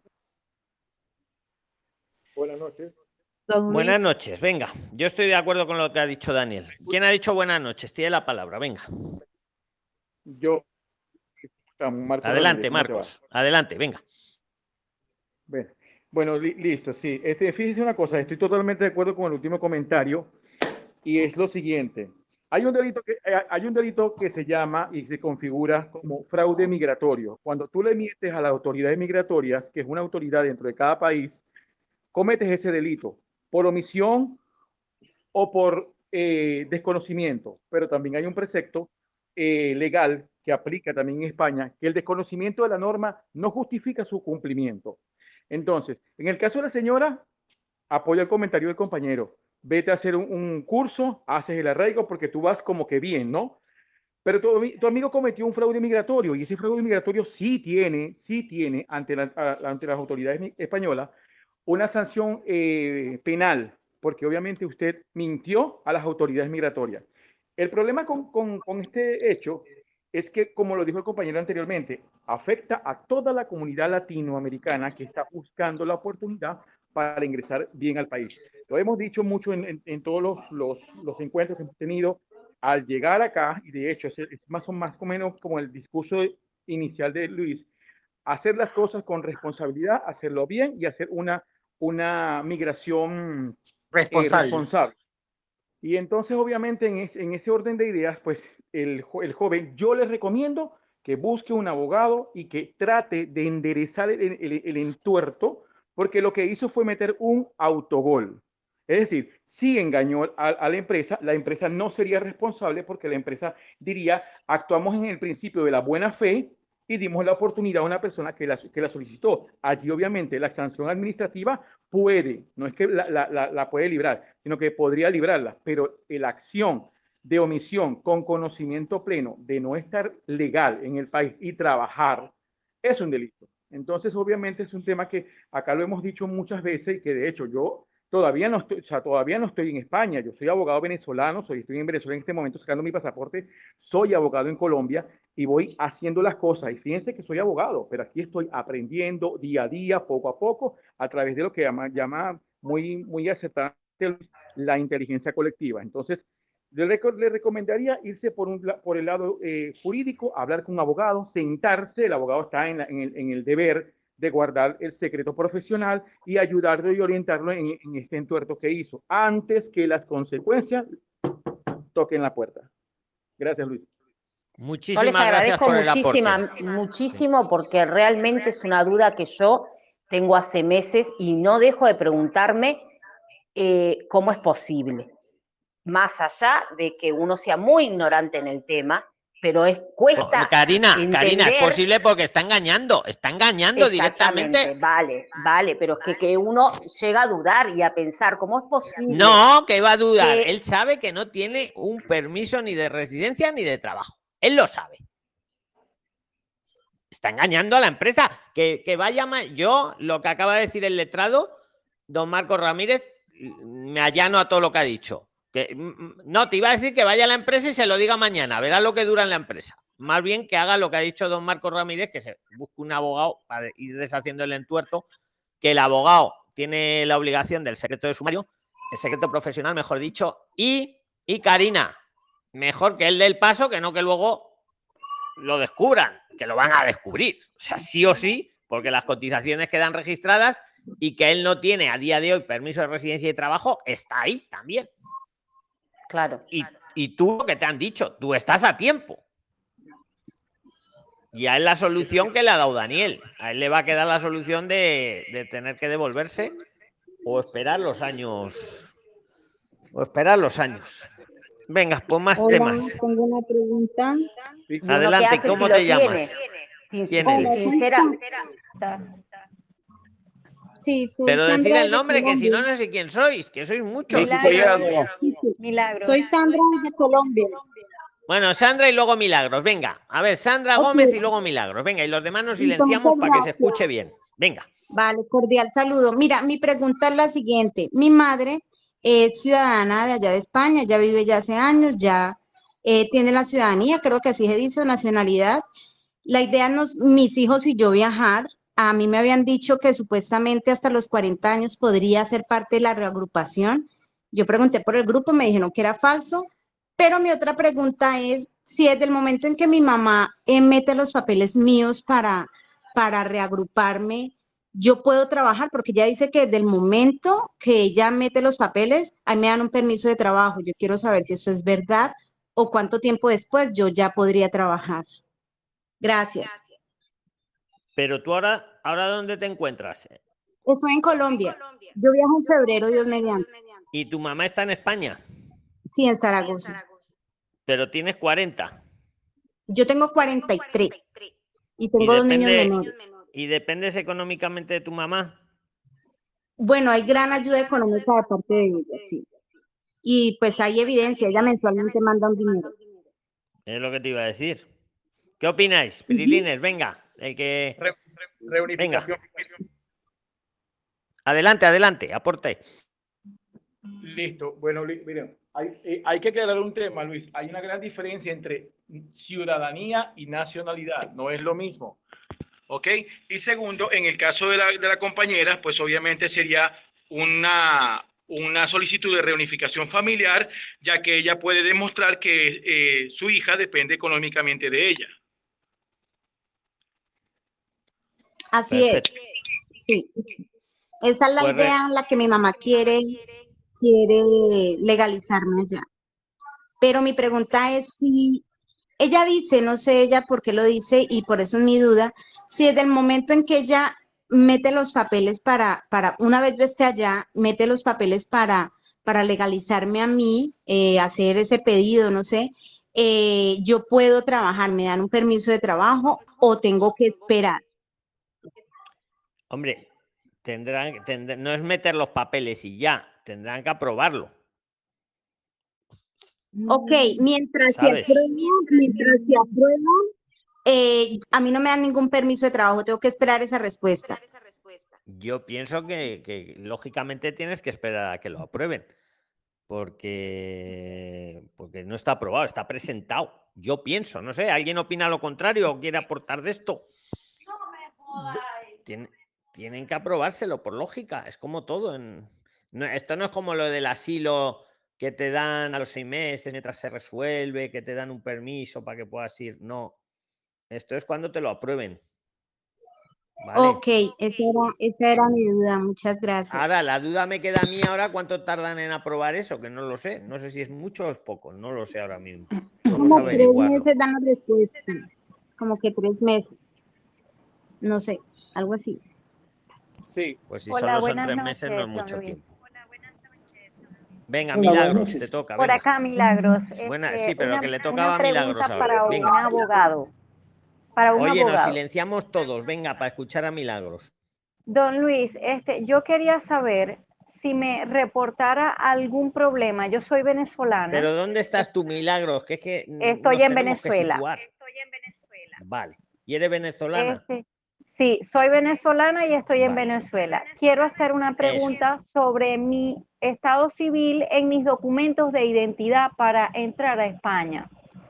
Este, usted sabe que en Venezuela tenemos la cédula de identidad y el pasaporte. Este, yo este, en algún momento estuve casada Eh, pero yo nunca coloqué en mi documento de identidad de venezolano, que es la cédula, coloqué mi estado civil de casada, siempre lo dejé como soltera. Eh, me divorcié y sigo, sigo teniendo la cédula de soltera y el pasaporte de soltera. ¿Eso me reportará algún problema a la hora de yo estar en España? No. Yo tengo, yo No, tengo la pero ¿con quién te sentencia de divorcio Ahora te responde el letrado, pero ya por curiosidad, ¿con quién te casaste, Milagros? con un venezolano, pero ya estoy divorciada. Pero bueno, que te responda el letrado. Yo no veo Ajá. ninguna incompatibilidad, pero te responde el letrado don Marcos. Venga. Ok. Listo. Bueno, como ya sabes, en, en- en- en el- en el- la legislación venezolana, el Código Civil, tú debes hacer la solicitud de cambio de estado civil para que eso pueda reflejar en tu estatus de identidad, es decir, que en tu cédula y en tu pasaporte, y, y así si lo haces, quedará. Si no lo hiciste, no hay ningún problema. Sin embargo, llévate el acta de, ma- de- de- el- la, la sentencia de divorcio por el, por el juzgado eh, civil, de, me imagino que el, el de familia que lo hizo, Sí, en- lo en tengo. Venezuela para tener como un, un comodín, pero no te debe, no, de hecho, no te debe, no, no te va a causar ningún problema porque nunca reportaste la unión marital de hecho y de derecho. Sí, o sea, la preocupación mía era que en el pasaporte no dice que yo soy divorciada porque yo me saqué el pasaporte antes de que saliera la sentencia de divorcio. Entonces mi pasaporte y mi cédula dicen soltera, pues, y están vigentes, o sea, la preocupación mía era tener que volver a sacar el pasaporte cuando tengo un pasaporte vigente. No, no, te explico. La planilla que tú introduces pues, en el SAIME y que, y que es la misma planilla que tienes que descargar al momento de presentar acompañado con tu identidad para sacarte el pasaporte, decía Ajá. soltera. Y esos son los datos que están registrando en el SAIME. Sí, No hay ningún problema. no hay problema, solo tengo que tener mi sentencia de divorcio apostillada y legalizada. Sí, sí, sí. La sentencia de culpabilidad no te va a perseguir España. Ok, o sea que eh, puedo con esos documentos. Ok, muchas gracias. Oye, no, no interrumpáis, Luz Vale. María. Quiero aclarar. Mucha- muchas gracias a Milagros. ¿Quiere aclarar, añadir algo? Gracias, señor Luis. Gracias, una pregunta. Una pregunta. ¡Eis! No reveléis. A ver, todos silenciados. Todos, todos. Quiero aclarar un No tema, Luis, que no así en, en, en- Colombia. En Colombia, si usted se casa, automáticamente la registraduría civil, la, la registraduría nacional de- del, del Estado civil, sí reporta a todo el mundo que ya, que ya ha sido casada, pero en Venezuela no aplica. Buen dato. Yo lo desconocía totalmente. Muchas Esto gracias, Marco. colectiva. Muchas gracias, don Luis. Tú igual Estamos una pregunta. Pues, pues venga, espera, nos silenciamos todos. Venga, nos silenciamos todos. Luz. to- Oye, todos silenciados. Y, y ahora el primero que diga su nombre tiene la palabra. Carla, Carla, Carla, Ha Carla. ganado clarísimamente Carla. Ha ganado, vamos. O sea, es que se ha visto. Venga, adelante, Carla, preséntate. Venga. Buenas, buenas noches, don Luis. Eh, yo me encuentro en Bolivia, soy boliviana. Eh, tenemos la siguiente figura migratoria. Eh, la mamá de mi esposa, o sea, mi suegra, eh, ya tiene la nacion- nacionalidad española. Entonces, ella le quiere hacer, eh, por medio de su jefe, un contrato de trabajo a mi esposo, para, porque le han dicho que es más fácil por, por ser su hijo, ¿no? Mucho más fácil para él. Y yo tengo, nosotros tenemos tres pequeños, tres pequeños en edad escolar primaria. Entonces, yo con mis pequeños queremos ir por, por turismo y yo, una vez estando allá, hacer la, hacer la estancia por estudios. Mi consulta es la siguiente, si mi suegra me, me hace una carta de invitación y yo hago la estancia por estudios, pero mis pequeños eh, se quedan de, de manera ilegal, sería, ¿no? Eh, ¿qué consecuencias podría haber para mi suegra eh, si es que ella nos va a hacer la carta de invitación o, no le va a haber consecuencias o habría algún problema para si, si mis pequeños se quedan de ilegal? No se quedan A ni ver, llegar eh, acompañantes. ¿La quieres decir algo, Margot? que puedo decir es que en España no existe la figura de ilegal. Eso es para Estados Unidos. Eso que se quedarían irregulares y son menores de edad, pues en la práctica van a tener todas las, la- todo lo, ne- lo- la seguridad social y el estudio y, estoy de acuerdo. Freddy, es que se te oye un poquito mal, pero vamos, te hemos escuchado. Freddy Castrillón. Eh, Carla, lo que te dice Freddy es correcto. O sea, en España, el que no mm, está, se llama estar irregular en situación administrativa irregular. Si queréis el nombre técnico, no es estar ya, ya. ilegal. No estáis. Ah, ya, ya. Eh, estarían irregulares. Es que no, lo, no los voy a poner como acompañantes por el tema del dinero, ¿no? Porque me piden más dinero si es que los tengo de acompañantes. Entonces, no, Claro, no. y hombre, también se has escuchado. Bueno, venga, respondedla a vosotros, venga. nos- venga. Luis, la suegra, la suegra no tiene ningún inconveniente si le hace la Espera, carta César. de invitación. Oye, César, habían, alguien ha dicho por ahí Luis, vamos a dejarle y luego vas tú. Venga, no os piséis. Vale, Venga, vale, perdón, ¿Quién ha dicho Luis? Venga. Luis, buenas noches, Dori. Adelante, Doris, respóndele tú a Carla. Venga, y luego va César. Hace poquito has hecho un corto de ese tema. eh, Es lo que le iba a todo- decir. No lo ha Exactamente. visto, sí, que lo veas. Ahí lo explicas bien claro. Hay que Kisi tirar de las orejas a Carla, no se ha, no se ha visto los vídeos. Sí, un sí, corto con pregunté en- Kisi eh, en el explicando eso pregunté. precisamente, Carla. Hasta Kisi lo ha entendido. Oye, ya no, no lo vi, Ahora- no, no, no tuve la oportunidad de verlo. Sí, en el que Instagram vi el en corto. Que lo decimos en broma, pero es en menos de un minuto. Eh, mira, si os hacen una carta, lo voy a repetir, si os hacen una carta de invitación, vale, venimos a España, vale. Y en el periodo de los 60 días máximo, aunque bueno, en tu caso vienes de Bolivia, bueno, hacemos una estancia por estudios que está regulado en la ley española, es un camino para poderse quedar de forma bien, regular, no ponen ningún reproche al que te hizo la carta de invitación, porque te pudo invitar, tú viniste y una vez en España decidiste de forma legal totalmente quedarte y, usaste el cauce adecuado. Eso no es motivo de reproche para el que te hizo la carta de admisión. Claro. Ese miedo, quitároslo. Sí. Otra cosa es que uno, que uno llega con carta de, de invitación y se quede irregular. Eso sería otra cosa. Claro, pero la Pero carta de, caso, invitación me lo va a hacer a mí y a mis pequeños. Y yo voy a hacer la estancia por estudio. Esa es la idea, ¿no? El plan, si se da todo. Pero mis pequeños van a quedar de manera irregular, ¿no? Porque para ellos no puedo hacerlos por admisión por el tema del dinero, ¿no? Por el presupuesto también me piden porque son tres por cada uno el IPREN. Entonces, eh, si ellos se quedan de manera irregular, ¿qué consecuencias Claro, habría? ahí habría la duda, ahí sí, claro, si ellos se van a quedar regular y, y yo te pregunto una idea, una, te pongo una idea en la mesa y no sería mejor que vengáis eh, en vez de con carta de invitación que vengáis con reserva normal o algo así. Pues claro, ya que- si los pequeños se quedan irregulares, ahí cambia un poquito el panorama. A Tú- Bolivia les tú le piden visa de turista, Luis. De repente por Sí, eso. hay bastantes por eso, ¿no? requisitos, sí, sí, sí, hay bastantes requisitos para entrar. Y mi, mi, Ah, está claro, muy emocionada y ella nos dice, yo les hago la carta de invitación, pero mi miedo es que yo no quiero tampoco generarle problemas más adelante, ¿no? Por eso también quería saber para no, porque ella nos dice, yo les hago la carta de invitación, yo puedo poner el piso y todo, pero tampoco queremos causarle problema más adelante, ¿no? Y por eso es mi duda, es esa de, de saber si le van a causar problema eh, para ver la manera de, o cuál otra figura sería recomendable para nosotros o, o esperamos, ya que mi esposo va a ser la, eh, va a estar por contrato de trabajo, ¿cuánto tiempo tendríamos que esperar para que nos haga la reagrupación familiar en este caso, no? ¿Tú qué querías decir, César, de este tema?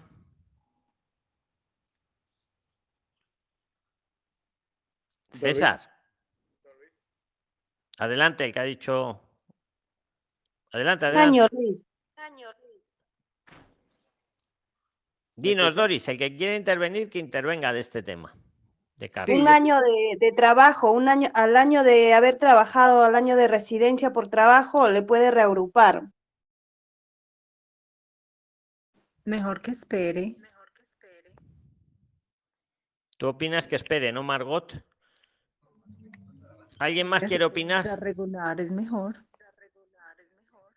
Sí, es que a mí Que lo que no me que gusta es que se el queden año los para la niños porque claro, a los niños no les va a afectar, pero al que les invitó a lo mejor ahí sí. ¿Alguien más quiere opinar de esto? ¿Para Carla? Sí. Buenas noches, ¿puedo opinar? Dolly, claro, venga. Te echábamos de menos. Venga, Gracias. adelante, Dolly. Dolly de Bolivia también, igual que Carla. Un consejo, Carla. Eh, la carta de invitación considero que no es algo adecuado para no complicar a la suegra. Y la visa de turista que requerimos de nuestro país, obviamente tiene que hacerla para ella y para los niños.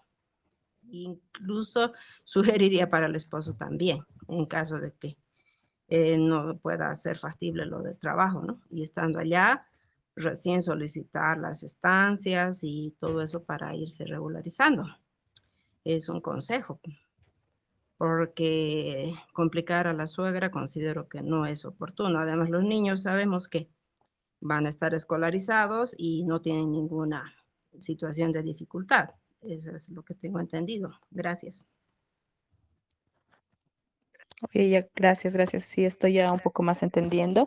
Sí, no, es que estamos, te- como estamos tramitando lo que es eh, la visa, estamos viendo los requisitos también para llevar a los niños, nos piden, digamos, igual más sustentos. En cambio, si nos hicieran, nos dijeron que si hay una carta de invitación, eh, los requisitos son, o sea, los ingresos que te piden son men- menores, ¿no? Ya no serían tantos porque hay una persona que sí nos está invitando. Pero como yo les digo, no, tampoco yo quiero causar problemas y por eso les estaba diciendo, quería averiguar más para, si es necesario, recaudar más dinero para tramitar en esta parte, ¿no? Y sea un poco más factible. Son aproximadamente mil euros por persona eh, para un aproximado de 10 días o menos de 10 días. Obviamente, mayor a eso eh, serán mayores los requisitos, pero si son menos de 10 días en la estadía allá como turista, solo serán mil euros por persona, como dice Luis, mostrarlos, no, no entregarlos. Ah, ya, ya Ese está es bien. un detalle importante. El dinero solo hay que mostrarlo, no entregarlo, efectivamente, Carla. Ah, ya, ya, ya está bien. Si alguien nos puede ayudar o... mm, Te quiero decir. Señor Luis, no que sería lo dar más tema, perdón, en el tema de la solvencia de Bolivia, eh, bueno, ahí sí, como explicas claramente, para los requisitos de turismo son muchos. Ahí habría que mostrar la- el tema de la solvencia económica, ¿no? Que tendrían que eh, armar de una forma muy, muy adecuada para dar este paso. Nuevamente, gracias. Miki, ¿qué querías decir? que sería lo más adecuado que, que, que postule como turista, como usted lo acaba de decir, porque mil euros por cada persona sería cuatro mil euros. Y por ahí le puede ayudar a un familiar porque ella no tiene que entregar el dinero, es solo para mostrarlo y poder ingresar. Pues Carla, tienes que, que madurar la idea un poquito, ¿no? Con lo tienes ahí ya material. Sí, sí, sí, no, no, muchas gracias, don Luis. Sí, está, estoy con, en eso.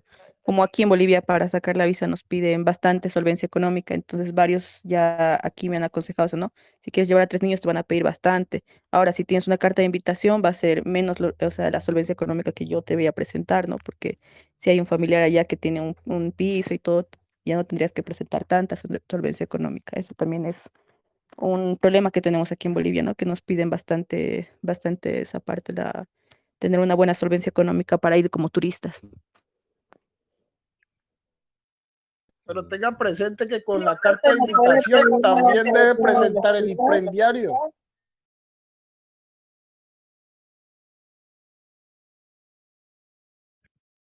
Bueno, Prilines, oye, que el siguiente que quiera tomar la palabra, Yanine, por favor, tome. Yanine. De Perú. Que- espera, espera, que la que querías tú preguntar algo. Dolly. Dolly, venga, como has aportado, venga. eh, vamos a hacer también eso, el que aporte luego tiene prioridad, ¿no? Yo creo que es justo. Venga, Dolly, pregunta lo que Muchas quieras. gracias por la palabra y a todos los prislines, buenas noches, gracias. La pregunta es si una persona eh, tiene doble nacionalidad y ingresa con un pasaporte, por decir, americano o chileno, y la nacionalidad que tiene eh, también eh, doble nacionalidad de Bolivia, puede eh, acceder allá a la estancia de estudios con el pasaporte chileno con el que ingresó y mostrando todos los documentos de Bolivia donde estudió, o cómo sería la figura, por favor. Yo pienso que sí, que no hay ninguna dificultad. Si tiene las dos, las dos nacionalidades, no, hay ninguna dificultad, en mi opinión. Entrar con un pasaporte, por ejemplo, chileno y luego para pedir la estancia o, para matricularme del centro. Tengo las matrículas, las hice en Bolivia Yo no veo ninguna dificultad. Si alguien quiere aportarle de, a ella de esto, luego también tiene la palabra, si queréis. Y si quiere aportarle igualmente, también puede aportarle. Yo pienso que ninguna dificultad, Dolly. Sí que se puede solicitar con el pasaporte boliviano, que no fue el de ingreso, llevando todos los docu- documentos requeridos, obviamente, ¿no? Eh, Obviamente, porque, a ver, si una persona tiene dos nacionalidades, ah, y no importa que no esté el sello de ingreso e inmigración en el pasaporte boliviano, no afectaría. No, porque además siempre lo podrías decir, no, mire, es que ingresé con este, es que tengo las dos nacionalidades, ingresé con este, pero ahora, vamos, es libertad de ciudadano. Tú tienes las dos nacionalidades, ahí no estás engañando a nadie. Yo no, yo no veo aquí ninguna ley que haya que si yo entro con un pasaporte, ya siempre tengo que usar ese pasaporte. No. Si yo tengo las dos nacionalidades, es real, pues usaré lo que yo decida en cada momento. Es mi opinión, vamos, yo lo veo así totalmente, pero vamos, si queréis, cualquiera quiere opinar, soy- apoyar o contradecir, es libre. Venga. Claudia, Don ¿querías Luis. decir algo de esto? Y Gabriela, llevo toda la noche, Gabriela, cerrándote el micro. Cierra, eh, cuando uno no habla, tiene que tener el micro cerrado. Si no, te lo cierro yo y hasta que luego te lo vu- vuelvo a abrir.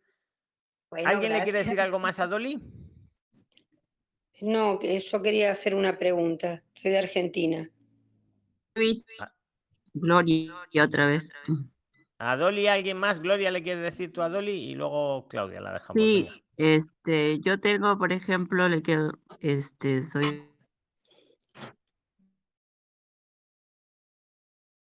Gloria, te hemos perdido. Espera. Hemos perdido a Gloria. Espera, a ver. Luis, tengo una pregunta, por favor. Hola, soy Janine, tengo una pregunta. por Ahora sí. Luis, creo que se escucha bien. Venga, pues muy breve que tienen pregunta. Venga, a ver, muy breve, venga. Sí, Dile, eh, no, Gloria, yo quería breve. aportar para Dolly. Este, yo, por ejemplo, eh, soy peruana, pero tengo mi documento que tengo la radicación definitiva de Argentina, que estoy, vi- viví ahí 30 años, y no tengo ningún inconveniente hacer los trámites, porque me sale a mí que yo soy radicada Argentina, pero tengo el pasaporte peruano. Y me ha anotado en curso de inglés, he hecho trámites y todo muy bien, y mis hijos también. Así que no hay problema por eso. No tenía ni un inconveniente, eso le quería decir. Venga, perfecto. Pues a ver, el Bueno. primero que diga su nombre, venga. Podemos entonces presentar con todo lo de Bolivia, ¿cierto? Claudia, de Argentina. Quería A hacer ver, todos, silen- comentario. todos silenciados porque yo no he oído ningún nombre. Venga, silenciados. Todos. Marcial. Marcial. Oye, venga, que si no silencio yo, ¿eh? Marcial.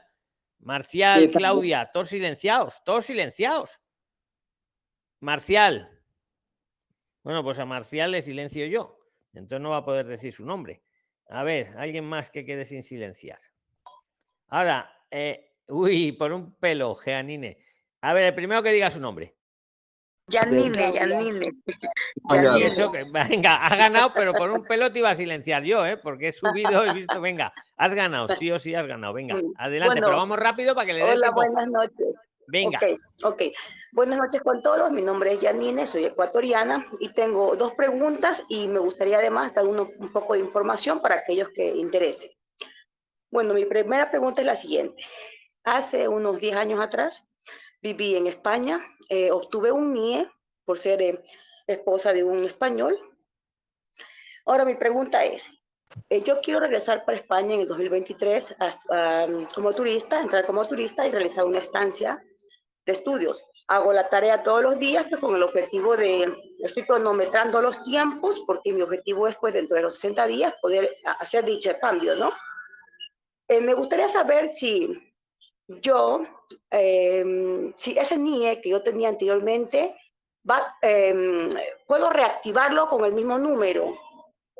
O sea, yo sé que ya no Sí, sería hombre, el NIE, el NIE va a ser el mismo para toda la vida, salvo que te hagas española y saques luego un DNI, eh, va a seguir siendo el NIE. Pero claro, volvemos a lo que hacíamos antes con nuestra amiga de Argentina. El NIE no es, no es una figura migratoria, es un número de identificación y está asociado a ti de por vida. O sea, el NIE sí. Así es, sí, yo comprendo eso, sí. O sea, eh, esta pregunta va en el sentido de que como ya, o sea, yo realmente ahorita ya estoy divorciada del español, Entonces quería saber si el NIE va a seguir siendo el mismo. Sí, sí, sí. Es, el, Es el decir, es que algo- cuando yo, es, es decir, que personal, cuando no, yo no soy- tiene que ver con la situación civil de cada uno. Es, es, es- personal totalmente, aunque te cases Ok, es decir que cuando yo eh, solicite la estancia de estudio y si esta es aprobada, eh, se tengo entendido que, bueno, Te yo va a salir el mismo NIE que ya tienes. Ok, Ya verás. ok, Exactamente. ok, muchas gracias. Esa era una de las preguntas, muchas gracias. Venga, pues Eh, venga, el primero la que otra diga. pregunta, Bueno, sí, la espera. otra pregunta es, Vicky Collado. sí, mi otra, la otra pregunta es eh, con respecto a la documentación. Yo me hice una FP superior. En ese tiempo, la FP superior era de un año. Sí, en la actualidad la FP superior es de dos años. Entonces, eh, yo quiero saber si ese título de, técnico superior, al momento de que yo quiera aplicar a, una institución educativa eh, en el sector público, ¿sí? Eh, quiero saber si esa eh, FP con ese título puede entrar directamente, si se me lo convalida, ya que, o sea, solo es un año y en la actualidad son dos años. Ah, Sí, vamos a ver, mira, te lo explico con un ejemplo. Derecho. Cuando yo estudié Derecho eran cinco años. Ahora Derecho en España son cuatro años. Eh, bueno, si hubiera sido al revés, es que es al revés, ¿no? Si hubiera sido, sí, vale igual. O sea, si tú tienes un título y le han cambiado ahora la duración a ese título y tu título es válido, está, yo qué sé, legalizado, apostillado, lo, sí, es lo mismo, aunque ahora sean más años. Sí, la respuesta es. Ok, don Luis, ok, esa era la información, muchas gracias. Ahora, quiero dar una información adicional. Eh, leo muchos compañeros pislines que están muy ansiosos por viajar, eh, muchas madres solteras, eh, todos estamos en, en, en general en Latinoamérica en situación de vulnerabilidad y todos tenemos esas ansias. Eh, la información que quiero darles es la siguiente. Para aquellos prislines que quieren viajar para el 2023 y hacer su estancia de estudios, quiero eh, comentarles que eh, los tiempos eh, para la aplicación o cambio de estatus, para la aplicación más bien, perdón, de, de, de los FP superior en instituciones públicas inician en mayo, junio y julio y estas difieren, sí, dependiendo de la comunidad autónoma. Y en la actualidad ya no se hace presencial, se hace telemáticamente. Entonces, yo les aconsejo a aquellas personas que quieren viajar, que, que está muy bien, excelente, pero que lo hagan cronometrando los tiempos, porque como en este momento ya estamos prácticamente a diciembre y no, no imposible, pero es muy difícil que encuentren una institución donde se puedan eh, matricular o, o ser admitidos. Yo les recomiendo, les aconsejo que, que un poquito más de paciencia y se esperen hasta las fechas de mayo, junio, julio, en donde las instituciones públicas abren sus convocatorias y empiecen a aplicar. Sí, es una simple recomendación. Muy buena reflexión, muy buena reflexión, exactamente. Muy interesante. Totalmente de acuerdo. Según la urgencia de cada uno, es buena planificación. Pues venga, vamos a aprovechar. Muchas gracias, Yanine. Luis, eh, ¿puedo eh, a ver, espera, espera, espera, espera, espera. Nos silenciamos todos. Claudia. No, no, no, no. Claudia, Nico, todos silenciados. Ahora, primero que diga su nombre, claro. Marcelo González. Ya, porque Otra. luego le dais, como se queda grabado, luego lo veis. Venga, pero rápido, porque si no, no os va a dar tiempo Eh, a muchos. Venga, Claudia, rápido. Buenas noches, don Luis. Yo hace poco estoy siguiendo su, em, digamos, eh, los Prislin. Eh, yo soy de Argentina y bueno, yo soy, em, quería preguntarles, porque queremos eh, irnos a vivir mi familia y yo, que sería mi marido, mi hijo de 22 años que, que está estudiando y mi nena de 13 años. Y, em, y queríamos entrar como estancia de, de estudios, tanto mi marido como yo. Eh, estuve averiguando y mm, me estaban diciendo, a donde yo llamé, que supuestamente uno de los lugares que nos gustaría ir es a, Valencia, eh, llamé a un instituto privado y público y me dijeron que obviamente necesito el secundario, que acá es el secundario y allá sería el bachiller eh, completo, me parece, que es la ESO. Eh, yo tengo 56 años y yo lo hice el secundario con mi marido, pero nos quedaron materias, es decir, que en este momento no tenemos ni tiempo para, para rendirlas. Eh, el tema es que no sé cómo hacer para buscar un, un estudio, un curso eh, donde se pueda, eh, que me dé, digamos, para después eh, quedarme a vivir ahí, ¿no? Quedarnos a vivir ahí, eh, para ra- radicarnos. El- yo acá soy eh, pastelera profesional de un instituto y aparte soy profesora de decoración de tortas y ese tipo de cosas, chocolatería, hago todo con eso. Tengo los títulos con los certificados, pero lo hice en forma, digamos, en, en privada. Em, entonces, mi idea es qué puedo estudiar o dónde puedo encontrar un estudio que me pueda llegar a no pedirme eso como para poder eh, hacer una estancia de estudio o si puedo hacer, eh, porque algunos son cortos, pero yo no lo puedo encontrar, me paso buscándolos y he preguntado mil veces en el grupo y me han contestado y no puedo, no puedo encontrarlos. A ver, hay un. Vamos a ver, sí se puede, hay. O sea, tienes que buscar algo que te sirva para la visa o la estancia de estudios y que no te pida la, la titulación esta.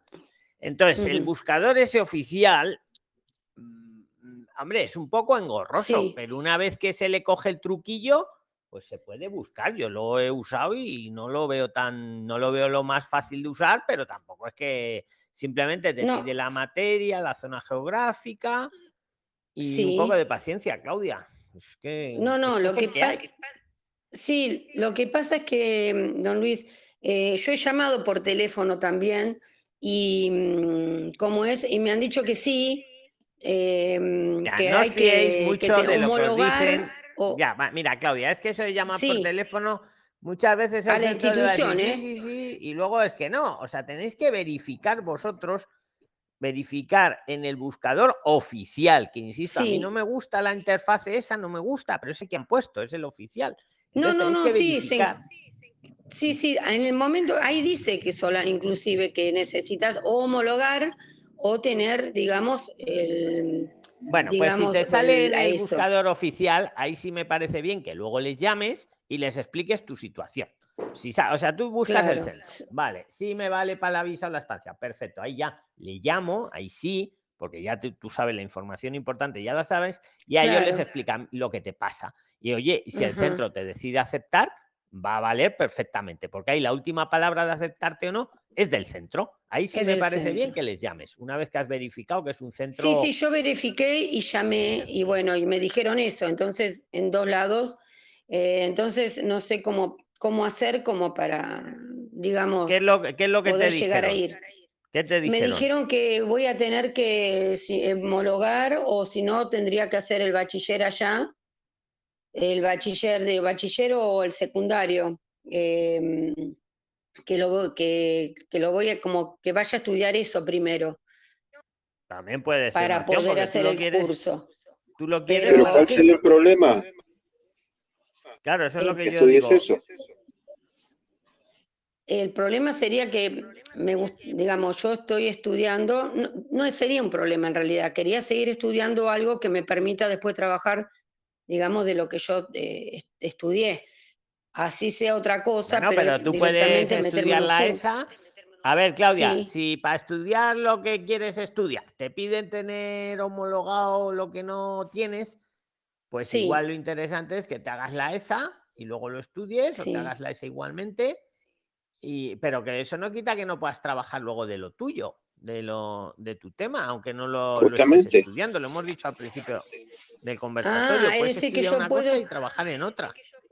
ah, y puedo est- trabajar de lo que yo estoy, Sí, sí, tú puedes. que es yo que sé, el- eh, mira, esto se está secundaria. quedando grabado. Claro, Claro. esto se está quedando grabado. Luego te escuchas la primera parte, que lo hemos dicho y está clarísimo. Había un abogado que decía que no y está equivocado ese abogado. No voy a repetir el nombre porque es un buen abogado, pero en eso se ha equivocado. Entonces, tú puedes estudiar una cosa y trabajar en la otra, de verdad, no pasa nada. No pasa Ah, nada. es decir, puedo hacer el bachiller y mientras Sí. tanto puedo conseguir trabajo de otra cosa. Sí, de lo que te gusta, por ejemplo. Bárbaro. Sí, Efectivamente. sí, yo Luis, cosas. Nicolás. Muchas gracias, don Venga. Claudia, que nos quedan Bueno, cuatro minutos. muchas gracias, El ¿eh? primero que diga su nombre. Muchas gracias. Nicolás. Freddy. Nada, Claudia. Oye, primero que diga. Bueno, Nico, a ver, Nico, venga, Nico, ¿Qué? vamos a ganar tiempo. Nico, ¿quieres eh, preguntar o aportar? ¿Qué tal, don Luis? Buenas noches. Desde España, Navalmoral de la Mata. estoy con el mismo tema. Llegué hace una semana desde Argentina y Navalmoral de la Mata, eh, Cáceres. Cáceres justamente, este, me está costando eh, conseguir una vacante en, en lo- en el centro de CEPA. Tiene, eh, tienes, Nico, ¿tienes un boli y un papel? Sí, Pues apúntate un nombre, que te voy a dar que yo tengo allí un amigo en ese pueblo. a ver, Se llama Felipe Martín Vega. Felipe Martín Vega. Tú pregunta a ver si le conocen. perfecto. Y, y cuando lo encuentres le dices que eres amigo mío. Y ahora haz tu pregunta. Y, se- y luego ya seguimos hablando en Telegram si quieres. Pero haz tu pregunta, venga. Bien, tu ¿cuál sería el- la solución si es que no encuentro una matrícula en la fecha en la que ya estamos? Pues es que el tiempo se va. O sea, es que hay que encontrarla, hay que presentarlo en los primeros 60 días desde que uno ha llegado, aconsejable en los primeros 59 días, para dejar un día ahí de margen para, para cualquier, para que no se puedan agarrar ni a eso.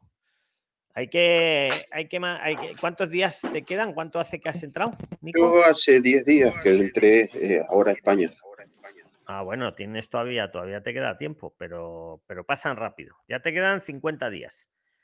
Para encontrar un centro que sea válido para la visa, para la estancia en tu caso, y sea de algo que, que os guste, algo que podáis superar.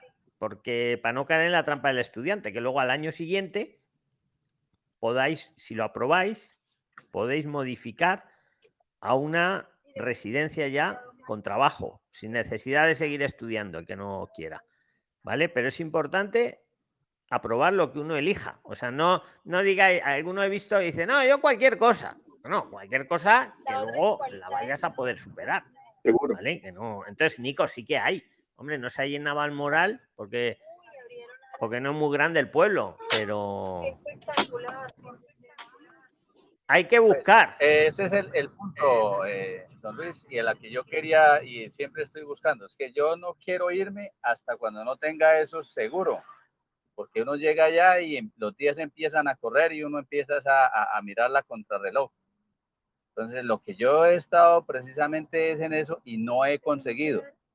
No he conseguido el centro que se me acomode a, mi, a, mis, a mis necesidades, que sea relacionado. Esa es una a- buena estrategia, Freddy. Eh, para los que todavía no habéis, llegado, Nico ya está aquí, en Navalmoral de la Mata, pero los que todavía no habéis llegado, es buena ir a hace- hacer la tarea antes, porque claro, luego, luego el estrés, esos 60 días, pasan rápido. ¿Tú has pensado que quieres estudiar, Nico? ¿O qué es lo que te gustaría más o menos?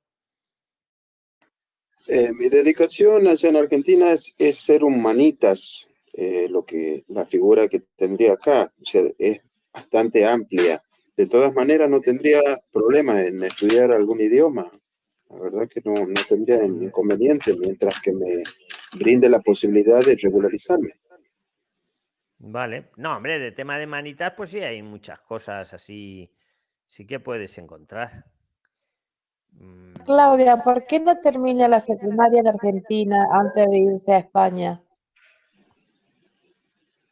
Porque Claudia ya tiene eh, 57 años y ahora no quiere ponerse a estudiar en Argentina, ha dicho al comienzo. Es así, ¿no, Claudia? Pero Nico, Nico, busca en los bares, pregunta Felipe Martín Vega. Perfecto. Y cuando lo encuentres, avísame. Y escúchame. ¿Vale? Y escucha, si quieres, ponme mañana ahí en el grupo de Telegram, ponme que eres tú y que por Navalmoral de la Mata, que pues que quieres algún estudio de manitas y a ver si te podemos hacer una búsqueda. ¿Vale? Bien, bien. Muchas gracias, don Luis. Venga. Oye, uy, se nos ha ido. Se nos ha ido. Do- dos horas, Prilines. Llevamos dos horas, va a ser la una de la madrugada en España. Saludos. Oye, eh, escucha, los que lo habéis escuchado en los podcasts, en Spotify o cualquier otro, poned cinco estrellas, por fin. Todas las semanas hacemos este conversatorio. Esto no sale en YouTube. Esto es contenido exclusivo. ¿Vale? Ahora, los que estáis en Telegram, ahora en un rato subo el audio. Y los que no estáis en Telegram, que lo escucháis en, en los podcasts, en Spotify o cualquier otro, estáis invitados. seguirnos de forma gratuita. Ha sido un placer y creo que hemos aprendido un montón todos. Eh, ahora seguimos chateando, escrito. Y, y yo mañana, mañana creo que hay invitado especial en Zoom, ¿vale? Mm, muchas gracias, porque sin vosotros esto no sería. ¿Vale? Esto Gracias es a por-. Gracias, Luis. Buenas noches. Luego. Es-